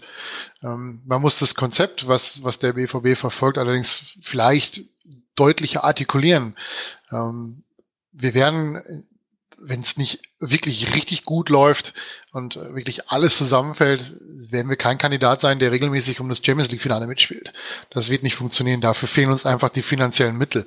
Ähm, ich sehe den BVB eigentlich mehr so, so ein Verein wie FC Porto oder Benfica Lissabon, die, die in ihrer nationalen Liga um den Titel mitspielen. Da ist es für den BVB noch ein ganz, ganz weiter Schritt dahin zu kommen, die aber vor allem eins sind, ein Sprungbett für die Spieler zu den ganz großen Vereinen. Und das sollte man meiner Meinung nach klar artikulieren, dass das, das der Weg ist ähm, und dass das auch der einzige Weg ist, den Borussia Dortmund begehen kann. Ich, ich sehe keinen anderen, der mehr verspricht als äh, zu versuchen, in der nationalen Liga äh, konkurrenzfähiger zu sein. Aber Champions League Finale, ich ich wüsste nicht, wie die das hinkriegen sollen. Aber da geht's, darum geht's ja, natürlich kannst du kurzfristig das Sprungbrett sein, aber damit wirst du mittelfristig keine Spieler binden. So, dann wirst du immer nee, das, das, gleiche Gezeter haben, was ja, du jetzt aber du, hast. du bindest sie ja so auch nicht. Wenn du ihnen versprichst, dass sie um, um mit Champions League mitspielen und wie jedes Jahr im Sommer ein, zwei Stammspieler abgeben, weil wir sie finanziell einfach gar nicht halten können und weil es auch sportlich überhaupt kein, kein Argument gibt. Du hast es ja letztes Mal selber ganz, ganz treffend formuliert. Es gibt nichts außer Geld, was die Spieler mit der Qualität von Aubameyang oder Dembele beim BVB hält. Sportlich haben wir keine Chance, um die deutsche Meisterschaft mitzuspielen. Wir sind froh, wenn wir es in die Champions League schaffen. In der Champions League selber haben wir uns dieses Jahr richtig dämlich angestellt, aber ansonsten sind wir ja schon ein Kandidat, ja, der es, in die K.O.-Runde schafft. Ja, mehr aber auch nicht. Da muss schon alles passieren, dass das Los optimal fällt und wir möglichst lange nicht gegen die ganz großen Teams spielen müssen, aber regelmäßig Halbfinale oder, oder Finale ist halt einfach nicht drin. Und dann versprichst du den Leuten halt irgendwie was, was wir nicht einhalten können. Und das führt dann ja im Prinzip zu dem. Es geht, geht, nicht, geht nicht um Versprechen, sondern es geht darum, ähm, mit denen ein gemeinsames Ziel zu haben und dass du denen sagst, pass auf, wir bauen mit dir was auf, du sollst Teil davon sein. Und dieses Aufbauen soll halt irgendwann dazu führen, dass wir das und das erreichen. Naja, so. aber wir haben ja, wir ja, haben ja schon 2013 festgestellt, dass auch das nicht funktioniert. Ja, also wir haben, sind zweimal deutscher Meister geworden. Ja, dann haben, haben wir eine tolle Champions League-Saison gespielt und während der Champions League-Saison haben sich die ersten schon wieder mit Wechseln beschäftigt. Gündogan war mit den Gedanken schon beim Wechsel, das hat damals aufgrund seiner Rückengeschichte nicht geklappt. Gündogan hat im Champions League-Finale noch ein Tor geschossen. Ja, also. natürlich hat er das, aber er war gedanklich schon, äh, schon ein paar Schritte weiter.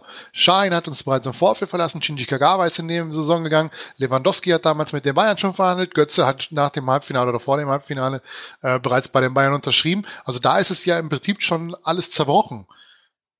Verstehst du, was ja. ich meine? Also, ja, ja, ich will ne, ja auch gar nicht sagen. Ja, wenn du jetzt, wenn du jetzt es wirklich mal hinkriegst, eine Mannschaft aufzubauen, die in der Bundesliga ebenbürtig ist mit dem FC Bayern München, weil sie einfach, weil einfach alles zusammenfällt, weil wir einfach unglaublich guten Fußball, erfolgreichen Fußball spielen und weil die Bayern vielleicht mal, ja, im, im Rahmen ihres Umbruchs, den sie jetzt vornehmen müssen, vielleicht mal nicht nur zwei Spiele pro Saison verlieren, sondern vielleicht mal sensationelle vier Spiele pro Saison verlieren, dass du dann da bist. Aber der Weg ist so weit und da musst du wirklich viele Spieler halten, die jetzt schon wieder auf irgendwelchen Zetteln stehen, wie Pulisic zum Beispiel. Also ich kann mir nicht vorstellen, dass der noch länger als zwei Jahre hier spielt. Es gibt halt natürlich auch immer so ein bisschen gewissermaßen natürliche Wachstumsgrenzen. Ne? Und in denen bewegt sich der BVB gerade, beziehungsweise er eckt gerade sehr weit oben an. Wenn ein Eintracht Frankfurt als Verein zum Beispiel, wenn, wenn die aus dem Mittelfeld oder aus dem Abstiegskampf kommen und wenn die jetzt sich irgendwie zusammenschweißen und sagen, wir wollen jetzt eine Mannschaft zusammenstellen mit einem sportlichen Konzept, mit einem Trainer, hinter dem wir vollstehen, wie es jetzt eben Nico Kovac da jetzt als Beispiel ist. Und dann kann man die zusammenschweißen und dann kann man kleineren Spielern oder nicht, nicht so erfolgreichen internationalen Stars oder sowas, kann man das wahrscheinlich eher schmackhaft machen zu sagen, wir bauen jetzt hier zusammen etwas auf und versuchen zusammen etwas zu erreichen. Und dann ist dieses Zusammen erreichen vielleicht erstmal ein gefestigter Platz im Mittelfeld oder dann auch mal die Europa League oder dann vielleicht irgendwann auch mal, dass man die Champions League erreicht oder sowas. Aber wenn du diesen Punkt erreicht hast, dass du dich regelmäßig für die Champions League qualifizierst, dann wird es halt auch immer schwieriger, glaube ich, zu sagen, ja, jetzt gehen wir den nächsten Schritt und packen den oben drauf. Denn der einzige nächste Schritt, den es da noch gibt, ist, ich will regelmäßig Titel gewinnen. Und da gibt es in Deutschland eben ein Problem und das ist der FC Bayern München, der regelmäßig die Titel gewinnt und an die auch Borussia Dortmund, äh, wie Volker das gerade schon gesagt hat, halt sehr schwierig drankommt. Und deswegen ist man da so ein bisschen in seinen Wachstumsgrenzen, würde ich sagen, auch ein bisschen gefangen. Und, und auch da tue ich mich wieder schwer zu sehen, wie man da rauskommt. Und ich glaube, das ist dann auch ein Punkt, der jetzt nicht mehr einfach nur mit Spielphilosophie oder sowas nein, nein, nein, nein. wird, sondern es geht ja um, um, um eben solche Sachen wie, was kann ich erreichen? Und was soll das sein für die, für die Spieler? Also, ich verstehe deinen Gedankengang, den du hast, Jens, aber ich, glaube, du bewegst dich da halt auf einem Terrain, wo du halt keine Lösung finden wirst. Das kann sein. Ich analysiere ja auch nur, was fehlt, glaube ich. Und ähm, ich, ich muss gerade an, an jemanden denken, den wir hier jetzt, glaube ich, auch schon häufig genug zur Sau gemacht haben. Ähm, aber Mats Hummels hat oft genug gesagt, und ich glaube, er hat das auch nie zurückgenommen, dass ähm, ein Titel mit dem BVB immer noch schöner ist als fünf Titel mit dem FC Bayern. Und ich bin mir ziemlich sicher, dass er genau das auch sagen wird, nachdem er fünf Titel mit dem FC Bayern gewonnen hat. Und genau da müssen wir wieder hin. Dass ein Spieler denkt, okay, ähm, vielleicht gewinne ich nicht jedes Jahr einen Titel. Vielleicht wird es schwer, einen Titel zu gewinnen. Aber wenn, dann ist das einfach das Größte, was mir passieren kann. Ja, und, und natürlich ist das ein weiter Weg. Ich sag nicht, dass wir nächstes Jahr Meister werden oder, ja gut, den Pokal können wir jedes Jahr gewinnen, ähm, oder die Champions League gewinnen. Aber wir müssen halt dahin, dass die Spieler wieder an genau das glauben, dass die Spieler wieder mit genau diesem Gefühl hier unterschreiben und dass nicht jemand wie Pulisic mit, mit 16 sagt, mein großes Ziel ist es, in der Premier League zu spielen. Ja, meine Fresse, dann verpiss dich und spiele in der Premier League. So, ist jetzt hart gemeint, ich finde Pulisic total großartig, aber das darf halt nicht, also idealerweise sollte das halt nicht die Einstellung sein, wegen der ein Spieler zum BVB kommt, sondern die Einstellung sollte sein, ich will mit dem BVB etwas erreichen. Punkt. Nicht und dann, sondern Punkt. So, und woher, woher kommt diese Einstellung dann? Also ja, da, die haben tolle halt Fans, halt, die haben ein tolles Stadion oder sowas. Und, keine und, Ahnung, das, das ist, glaube ich, etwas, woran es fehlt. Und da, da sage ich, jetzt wiederhole ich mich vermutlich und sage, dass Jürgen Klopp vermutlich jemand war, der da authentisch ein Wir-Gefühl erzeugen konnte und eine Vision vermittelt hat.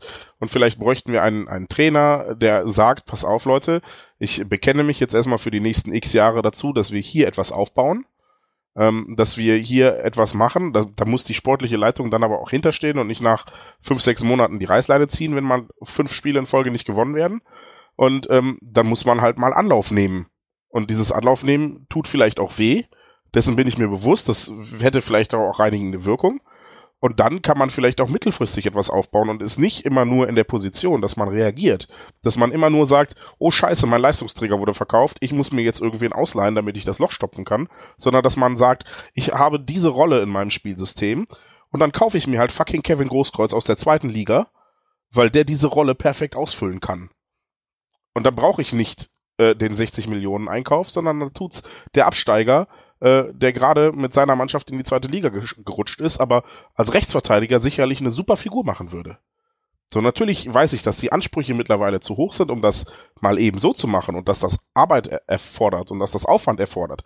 Aber ich glaube vor allem, dass es halt irgendwie, ja, etwas braucht, was die Leute da zusammenhält und was die Leute zusammenschweißt. Ich sag ja selber, was kann der BVB denn jemandem wie Aubameyang bieten, außer Geld? Das, da ist halt nichts mehr. Und ich glaube, da war mal etwas und ich glaube, deshalb schwärmen wir alle nicht nur wegen des Erfolges, sondern auch wegen des Gefühls von dieser Kloppzeit alle und ich nehme mich da definitiv nicht aus, weil es halt einfach, ja, eine besondere Zeit war, weil das war halt unser, unser Team, ja, und ich glaube, die sehen das alle bis heute so, dass das ihr Team war. Ja, auch wenn sie zu den Bayern gegangen sind, auch wenn sie keine Ahnung wohin gewechselt sind, ähm, das sind immer noch wahrscheinlich die besten Freunde und die besten fußballerischen Jahre des Lebens gewesen, die sie hatten. Und ähm, ja, irgendwie müssen wir da hinkommen. Ich weiß, dass das schwer ist. Ich sage nicht, dass das äh, übermorgen geschehen ist. Aber da müssten wir halt idealerweise wieder hin, weil ich glaube, dann ziehen halt auch alle wieder mehr an einem Strang, als sie es jetzt tun. Weil jetzt ist jetzt vielleicht ein bisschen apokalyptisch, aber der BVB bricht gefühlt gerade auseinander. Ja, es ist sehr schwierig. Ja, also ich es ist jetzt auch nicht so, dass ich deinen Punkt jetzt gar nicht verstehen würde oder sowas, sondern ich verstehe schon, wo du herkommst und wo du hin willst und sowas. Ähm, ja, ich sehe nur keine, keine Lösung für diese Sache. Also das, das größte Problem ist ein einfach zum Unter, also abgesehen von der Kohle, die in der Champions, ach in der Champions League, in der englischen Premier League, aber halt auch in vielen anderen äh, Ligen gezahlt wird, ist der sportliche Wettbewerb. Ist, ist einfach in England, auch wenn Manchester City das jetzt dieses Jahr fürchterlich dominiert, aber ähm, wenn du dir anguckst, wer in welchen Ligen wann welche Meisterschaften geholt hat in den letzten Jahren, dann ist die deutsche Meisterschaft die mit Abstand am langweiligsten. Seit 2012 es ist jedes Jahr, stellst du dir nur die Frage, ob im Februar oder im März bereits die Meisterschale in München erreicht wird.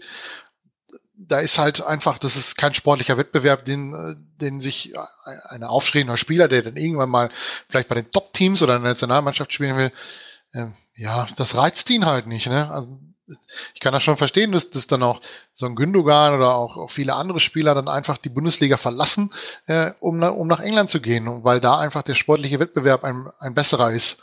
Ähm, genauso ist es jetzt in, in Spanien, sind es immer mal drei Mannschaften, die um die Meisterschaft mitspielen. Jetzt ist Real dieses Jahr ganz fürchterlich in der Liga unterwegs, aber äh, auch da gibt es einen Wettbewerb um die, um, um die Meisterschaft. In Italien gibt es Wettbewerb um die Meisterschaft, nur in Deutschland nicht. Und ich glaube, ja, dass das, das ein ganz großes Problem der Bundesliga ist, was sie lösen muss. Ansonsten wird sie spätestens im Jahr 2021 ganz, ganz deutlich merken, wenn es nämlich darum geht, dass die TV-Verträge verlängert werden. Warum, warum sollte Sky noch mehr Geld reinbuttern in ein Produkt, was ab März keine Sau mehr interessiert, weil die Bundesliga dann entschieden ist. Und die größte Frage, die es in der Bundesliga gibt, ist, ob der HSV endlich absteigt und wer es in die Champions League schafft. Das, damit holst du keinen mehr hinterm Ofen hin, hervor, der sich dafür, dass jeden Monat da 15, 20, 30 Euro reinbuttern soll. Also bei, bei letzterem würde ich dir jetzt Unrecht geben, weil ich glaube, dass gerade ein spannender Kampf um die Champions League Plätze, der fünf, sechs Mannschaften beinhaltet, schon mehr Leute hinterm Ofen hervorlockt, als wenn zwei ist Mannschaften das, ist das jetzt so? Kennen. Flippen die Leute völlig aus, weil sechs, sieben, acht Mannschaften. Keine Ahnung, wir sind noch nicht im März oder April. Ja, aber das Niveau ist doch überschaubar schlecht. Ja, natürlich ist das scheiß Fußball, ja. aber. Dann ähm, gucke ich mir lieber in den Champions League Kampf in England an. Rein aus sportlicher Sicht gesehen. Ich komme jetzt nicht auf äh, Fans und so weiter, weil den Kampf verliere ich und äh, da sehe ich auch ein, dass die Stimmung in England darunter gelitten hat und auch das ganze Fan, äh, äh, Folklore, die ganze Fanfolklore. Aber rein sportlich gesehen ist das ganz, ganz anderes Niveau, was die äh, Mannschaften da bieten. Das ist ganz, ganz anderer Fußball. Das ist nicht so ein, ja, wenn du heute am Samstagnachmittag um 15.30 Uhr die, die, die Konferenz anschaltest, guckst du erstmal, wer spielt. Ja, und nach 20 Minuten hast du noch kein Tor gesehen. Da denkst du dir auch, hm, toll, hättest du ja auch sparen können. Und viel mehr Tore fallen da noch nicht. Das ist, also das Niveau ist sehr, sehr überschaubar und das ist das große Problem der Bundesliga. Und das ist auch das Problem, was Borussia Dortmund hat, dass das Niveau sportlich so überschaubar ist, dass man eben halt Schwierigkeiten hat, die, Le die Leute in, zum, dazu zu locken, zum BVB zu kommen, gerade wenn man eben halt kein klares Konzept hat, wohin man mit dieser Mannschaft, mit einer neuen Mannschaft, mit einem neuen Trainer den hin will. Und das muss ich den Leuten bieten. Ansonsten, warum sollte sich zum Beispiel, als Beispiel jetzt an Julian Brandt entscheiden, vom Bayer Leverkusen wegzugehen? Warum sollte jemand, der so, der bei Bayer Leverkusen Stammspieler ist, warum sollte der zu Borussia Dortmund kommen? Warum sollte der das tun? Im vor zwei Jahren hätte es noch gehießen, weil er, ja, vor zwei Jahren hätte man noch mal gesagt, weil Dortmund einen tollen Fußball spielt, weil sie äh, um den Pokal mitspielen, weil sie in der Champions League eine gute Rolle spielen, aber jetzt aktuell oder in den letzten zwei Jahren, weiß ich nicht. Na gut, letztes Jahr haben wir den Pokal gewonnen. Ja, den also Pokal gewonnen, so aber in der Bundesliga war es auch schon weiter wieder, gewonnen. Ja. ja, aber mit wie viel Respektabstand? Ja, aber Wie genau sind das ist doch. Tuchel in den letzten Jahren nur Dritter geworden. Da war noch so ein Club aus Leipzig vor uns in der Tabelle. Entschuldige, ich dachte, wir hätten die gerade noch. Nee, Hoffenheim haben wir gerade noch gekriegt. Ja, ähm, aber ist denn gerade der FC Bayern, du, du hast gesagt, der wird halt Meister, das ist aber kein Naturgesetz. Das ist etwas, wenn ich wirklich ein ehrgeiziger Sportler bin, dann sage ich, ey, ich weiß, dass das schwierig ist und vielleicht verzage ich dann auch daran irgendwann und sage, das ist nicht möglich, wie vielleicht ein Mats Hummels das getan hat, der gesagt hat, okay, ich habe mir das jetzt hier fünf Jahre gegeben und wir haben fünfmal auf die Fresse gekriegt, jetzt tue ich mir das nicht mehr an. Aber sollte ein ehrgeiziger Sportler nicht genau den Anspruch haben zu sagen, ey, es ist meine Aufgabe oder mein Ziel, genau diese Herausforderung dann zu meistern? Ja, aber dafür brauche ich ein, ganz klares Konzept in dem Verein. Ja, richtig. Da, sind wir doch, aufzeigt, ne? da sind Genau, wir doch auf, gerade, auf genau. ja, da, aber da sind wir doch auch einer Meinung. Ja, ja, ja, völlig richtig. Da sind wir einer Meinung. Und Ich- solange ich- es das ich nicht sehe halt beim nur- BVB, und zwar auf vielen Positionen, das betrifft sowohl den Kader, das betrifft das ganze Umfeld, das betrifft den Trainer. Es muss klar sein, wohin der Weg geht und die, die die, die, die Birne dafür hinhalten, die Entscheidung fällen beim BVB, die müssen dann natürlich auch komplett dahinter stehen. Und das war bei Klopp zum Glück so, weil es sportlich am Anfang schon lief, weil Klopp natürlich auch einer war, der ja, klassischer Menschenfänger, ne? Der hat die Leute halt mitgenommen, mitgerissen. Da, zudem war die Erwartungshaltung nicht so hoch und äh, da die Erwartungshaltung hier natürlich jetzt deutlich höher ist, muss man eben halt gucken, dass man ein ordentliches Konzept auf die Beine stellt, was dann dahin läuft, dass man vielleicht den guten Spielern verspricht, ein Sprungbrett zu sein zu den ganz großen Vereinen, so wie man es in, in, in Portugal bei Benfica und bei beim FC Porto macht, so nach dem Motto, wenn du richtig einschlägst, wenn du richtig, richtig guter Fußballer bist und es kommt einer dieser großen Clubs und äh, will dich haben, dann, äh, wenn die Ablöse stimmt, st- äh, stellen wir dir da keine Beine im Weg. Also nach dem Motto, du musst jetzt nicht hier anfangen zu streiken. So, und äh, wenn man dieses Konzept hat, erledigen sich vielleicht auch so Dinge wie mit Dembele und mit Aubameyang, weil es klares Arrangement gibt, dass diese Spieler, wenn große Vereine anfragen, für eine gewisse, für eine richtige Ablösesumme gehen dürfen. So, das vermisse ich halt. Ja. Ne? Auch Ich- ich auf dem glaub- ich glaube- Transfermarkt halt. Das habe ich ja schon angesprochen beim letzten Mal. Ähm, es fehlt mir einfach komplett die Idee, wieso man zum Beispiel noch keinen Ersatzmann geholt hat für, ähm, für Aubameyang, als der noch nicht hier angefangen hat zu streiken bei uns.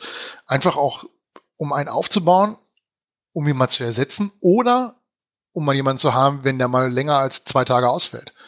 Und das ist auf vielen Positionen so. Wir haben leider dadurch, dass du jedes Jahr drei, vier, fünf Spieler verlierst, äh, musst du immer diese Lücken stopfen, die sie im Kader hinterlassen. Du hast aber keine Chance, mal was aufzubauen, dir Spieler zu holen, die du in, entwickeln kannst oder die auch vielleicht mal dann äh, ja äh, die Spieler ablösen, die im Herbst ihrer Karriere sich befinden, wie ein Lukas Piszczek als Beispiel, der ist glaube ich 32 oder 33. Wenn wir ehrlich sind, seit 2013, seit seiner Hüftoperation hat er das Niveau, was er in der Saison hatte, nicht mehr erreicht. Er hat immer noch ein gutes Niveau, aber er hebt einen noch nicht auf die nächste Stufe, wo man sagt, okay, das ist ein Rechtsverteidiger, der ist so gut, äh, wenn wir jetzt noch ein bisschen was an der Abwehr, an den anderen Positionen äh, ändern, dass das vielleicht dazu führt, dass wir demnächst wieder so konstant in der Abwehr sind, dass wir vielleicht mal mit den Bayern wieder ein bisschen mithalten können. Hm. Sehr schwierig. Wollt ihr über die Transferaktivitäten äh, und, und das kon fehlende Konzept hinter den Transferaktivitäten, wollt ihr, weil ihr das letzte Woche schon an andiskutiert habt, wollt ihr das noch weiter vertiefen oder sind, also ich habe auch das Gefühl, dass mittlerweile da so eure Punkte Ja, ich hab, hab's ja eben schon einmal gesagt. Ne? Ich, eigentlich, ich fand ja. das insofern ein bisschen cooler, als wir halt Spieler noch gekauft haben, weil sie eine, eine Rolle ausfüllten und nicht, weil sie Talente waren. Ne? Und äh, ich muss immer an Olli Kirch denken, das ist ein Experiment, was letzten Endes nur so halb funktioniert hat, weil auf der Position, auf der er eigentlich spielen sollte, nicht gut gespielt hat, aber dafür dann auf der Position, auf der er eigentlich spielte, relativ souverän funktioniert hat. Und genau sowas, ja, Ne, also dafür fehlt aber halt einfach ein übergreifendes Konzept. Du kannst nicht äh, Rollenspieler kaufen, wenn du keine Rollen definiert hast vorher. Und da, Ja, das und du das kannst halt nicht ewig immer die, die, ich mag das ja, dass man junge Spieler holt. Ich finde das ja auch okay. Jetzt mit diesem Spieler da von Barcelona, Sergio Gomez heißt er, glaube ich, den man da geholt hat. Das ist ein Spekulationsobjekt. Man hofft, dass er, dass er, sein, dass er einen Entwicklungsschritt nimmt, der uns weiterhilft. Ähm, aber es wird uns jetzt nicht ins Markt treffen, wenn er es nicht schafft, finanziell gesehen. Aber das Problem ist natürlich, du kannst nicht jeden Sommer fünf, sechs Spieler davon holen, die die Lücken stopfen sollen. Weil wenn da, da müssten ja alle sechs oder so, mindestens mal fünf von diesen Spielern, die man dann holt, auch einschlagen. Und das ist das Problem, was man hat. Das funktioniert in dem Alter nicht. Also muss ich doch ein klares Konzept haben, welche Spieler ich hole, das sagst du ja schon richtig, auf welche Position die passen müssen, damit das ganze mannschaftliche Konstrukt eine Stabilität auch diesen jungen Spielern gibt, wo die sich dran aufrichten können. Das hat unter Klopp wunderbar funktioniert. Schmelzer war nie ein weltüberragender Linksverteidiger. Und der hat es aber richtig gut gemacht, weil er es in dem Abwehrkonzept, was sie hatten mit Großkreuz, wo sie dann Ian Norman in die Verzweiflung getrieben haben, eine ganze Zeit lang, indem sie ihn ewig gedoppelt haben und der überhaupt keinen Strich gesehen hat, äh, bis er dann irgendwann im Champions League-Finale leider vergessen worden ist und den dann noch reingeschoben hat. Ähm, das, das fehlt halt komplett. Und äh, da muss dem BVB was einfallen, wenn er nicht ja, von den anderen Teams in der Bundesliga überholt werden möchte, die da sich jetzt anschicken, uns den Schneid abzukaufen im Kampf um die Champions League. Und an der Stelle würde ich Bayer Leverkusen auch einfach mal loben, weil. Ja, die machen es richtig gut, auch wenn Ja. sie jetzt den Bailey im Sommer wieder verlieren werden. Ja, vermutlich, weil sie ihm halt auch nicht erzählen können, warum er bleiben soll. Also das sind halt die zwei Punkte, die ich meine. Ne, Du musst auf der einen Seite eine Idee haben, wen du warum kaufst und auf der anderen Seite den Leuten auch irgendwas erzählen können, damit sie vielleicht auch bleiben, wenn gerade ein gutes Angebot Ja, reinflattert. das ist der andere Punkt. Du musst halt verhindern, dass die jedes Jahr seit 2011 zwei bis drei Stammspieler die Mannschaft verlassen. Das funktioniert halt nicht. Immerhin bist du von vier bis fünf weg, weil das war schon sehr weit weg von der Realität. Also teilweise war es nur einer. Ja, aber drei bis zwei bis drei waren es auf jeden Fall. Schein, Kagawa, Aubameyang, der uns jetzt verlassen hat, Mikitarian, Hummels, Gündogan. Ja, das war ein, ein Jahr mit dreien, aber sonst war es meistens Da scheint es mir übrigens auch, wenn ich das noch eben abschließen darf, da scheint es mir kein klares Konzept mit Thomas Tuchel gegeben zu haben, bei aller Kritik, die man an Thomas Tuchel äußern kann. Aber ich glaube, die Aussage von Watzke, dass nicht alle drei genannten Spieler, Gündogan, Mikitarian und Hummels, im Sommer den Verein verlassen, ich glaube, da ist äh, einiges kaputt gegangen. Das hat uns nicht, äh, nicht wirklich, ähm, ja, wie soll ich sagen, das hat, das hat dem Verein an sich nicht gut getan, glaube ich. Dass da drei Stammspieler gingen. Oder das, was Nee, das vorher dass, erzählt dass man die Aussage tätigt, dann gehen sie hat. doch. Ja, Und dass dann der Trainer natürlich richtig bockig ist, weil man ihn nicht mitgenommen hat. Ich meine, ich, ich sitze nicht mit Tuchel am Tisch. Man hört ja immer, dass er, dass er äh, menschlich schwierig ist. Aber solche Dinge wären unter Klopp anders gelaufen, glaube ich. Ich glaube, dass man Klopp mitgenommen hätte bei dem ganzen Thema. Er hätte gesagt, pass auf, ich habe zwar gesagt, hier drei Spieler gehen nicht, aber wir haben jetzt dermaßen gute Angebote, abgesehen davon, dass Mino Raiola ein paar Stühle durch die Geschäftsstelle geschmissen hat, wenn man dem glauben mag, was man so auf der Gerüchteküche hört. Ähm, ja, das wäre, glaube ich, anders gelaufen. ich, ich, ich glaube, da war Watzke dann äh, vielleicht auch ein bisschen Opfer. Als, also natürlich war die Aussage, hat er sich vielleicht ein Stück weit zu, zu weit aus dem Fenster vielleicht gelebt. Ja, aber äh, ja, also dass das ein Boomerang wurde, das, das ist halt ärgerlich, aber ich glaube nicht, dass Watzke das kalkuliert hat, sondern dass halt dann wirklich die Leute plötzlich drauf gedrängt haben. Ich glaube, ähm, Gündogan hatte man das zugesagt. Ähm, mit Hummels war man vermutlich auch mehr oder weniger klar, dass er das darf. Und dann kam halt ein Gitarre um die Ecke und hat gesagt, ja, ich will auch. Und das war das Problem.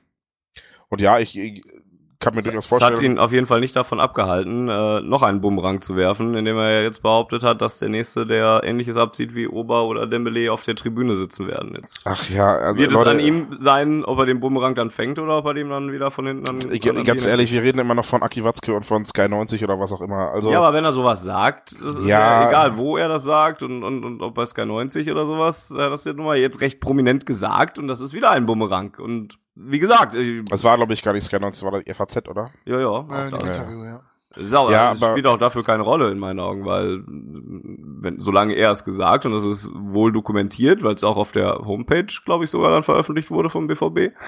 Und ich mag mir das durchaus vorstellen können, aber das ist wieder, wieder eine Aussage, da hat er selber gesagt, an der er sich messen lassen muss. Und bin dann mal gespannt, ob es dann wirklich beim nächsten Spieler, vielleicht, ich, hoffentlich erleben wir den gar nicht erst, aber ob es dann wirklich Ja, dieses, da wären wir wieder bei dem Punkt, Tribüne. wo ich sage, dass man den Spielern klar sagen, aufzeigen soll, wohin es geht, wohin, der, wohin es gehen soll, dass du ein klares Konzept hast und dass du den Spielern sagst, okay, wenn tatsächlich einer dieser großen Vereine kommen sollte, das muss man dann zum Notvertraglich festlegen, welche Vereine das sind oder, oder was die bieten müssen, ja, an, an, an sportlichen Erfolgen oder Aussichten, dass man sagt, okay, wenn so ein Verein kommt und der unsere Forderungen erfüllt, dann lassen wir dich gehen. Da muss Das dann keiner mehr streiken. Und äh, du wirst dann zwar immer noch mal die, in die Gefahr laufen, solche Charaktere oder sich entwickelnde Charaktere zu haben wie Aubameyang, wo man erst jahrelang Ruhe hat und plötzlich ja, vielleicht auch durch die Dembele-Nummer noch ein bisschen angestachelt ist und sich da ein bisschen hat mit, äh, mit, mit, mit aufwiegeln lassen. Ähm, aber natürlich kann ich Watzke auch zum Teil da verstehen. Du, du musst vermeiden, dass das ein offenes Scheunentor wird bei uns, dass jetzt jeder Spieler meint, wenn er, wenn er keinen Bock mehr auf Borussia hat, dass er einfach nur sagen muss, ich streike, ich streike, ich streike und dann verkaufen wir ihn, weil wir einfach noch unter Druck stehen, weil wir uns die Ablösesummen nicht entgehen lassen können. Das muss ja natürlich auch irgendwie verhindern. Deswegen, Klar, absolut. ich kann sein, die Intention nachvollziehen, auch wenn wir sicherlich, wir drei und auch die meisten Fans wissen, wenn einer kommt, der sportlich erfolgreich ist und Real Madrid klopft an und Borussia sagt, nee, wir lassen die nicht gehen, dann den Kampf werden wir, glaube ich, verlieren. Dann wird der halt streiken und der wird da nicht auf der Tribüne sitzen. Ich bin übrigens kein, kein großer Freund davon, den Spielern von vornherein zu sagen, na klar, darfst du dann gehen. Sondern natürlich muss man fair mit denen umgehen, aber man sollte denen halt an der Stelle lieber zeigen, aber ähm, wir werden dafür sorgen, dass es für dich keinen Grund gibt zu gehen. So, ne? Und das ist ja genau das, was ich sage. Du musst den Leuten halt aufzeigen, warum sie nicht gehen wollen und nicht sagen, hey klar, wenn du guten Fußball spielst, hau ab.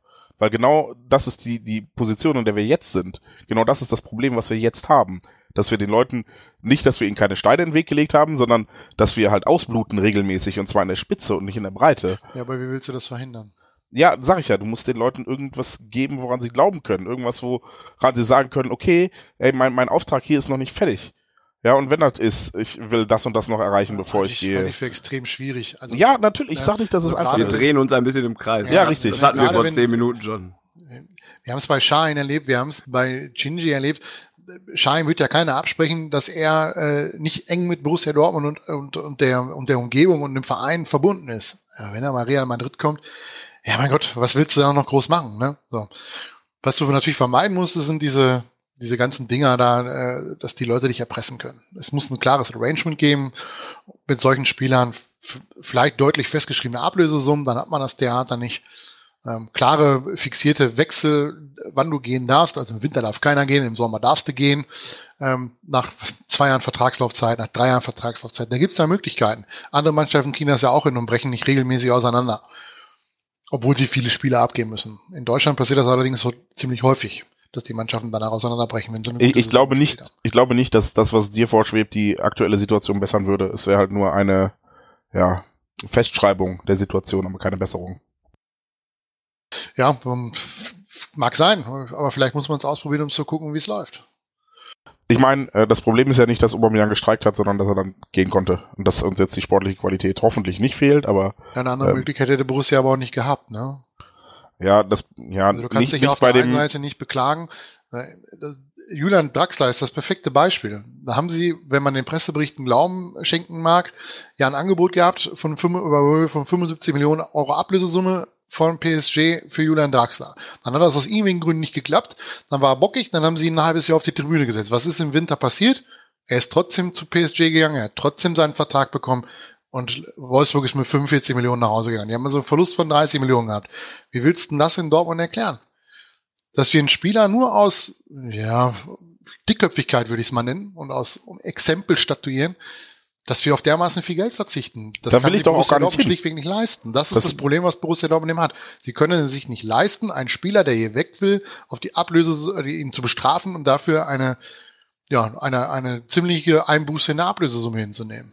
Aber das fordert doch auch keiner von uns. Aber das ist doch genau das passiert, was doch passieren wird.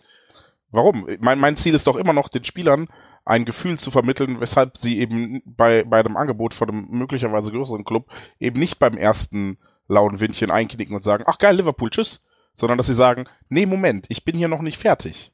Da, da will ich hin. So, dass, dass du das nicht verhindern kannst, klar, aber ähm, das ist das, was, was unser Ziel sein sollte.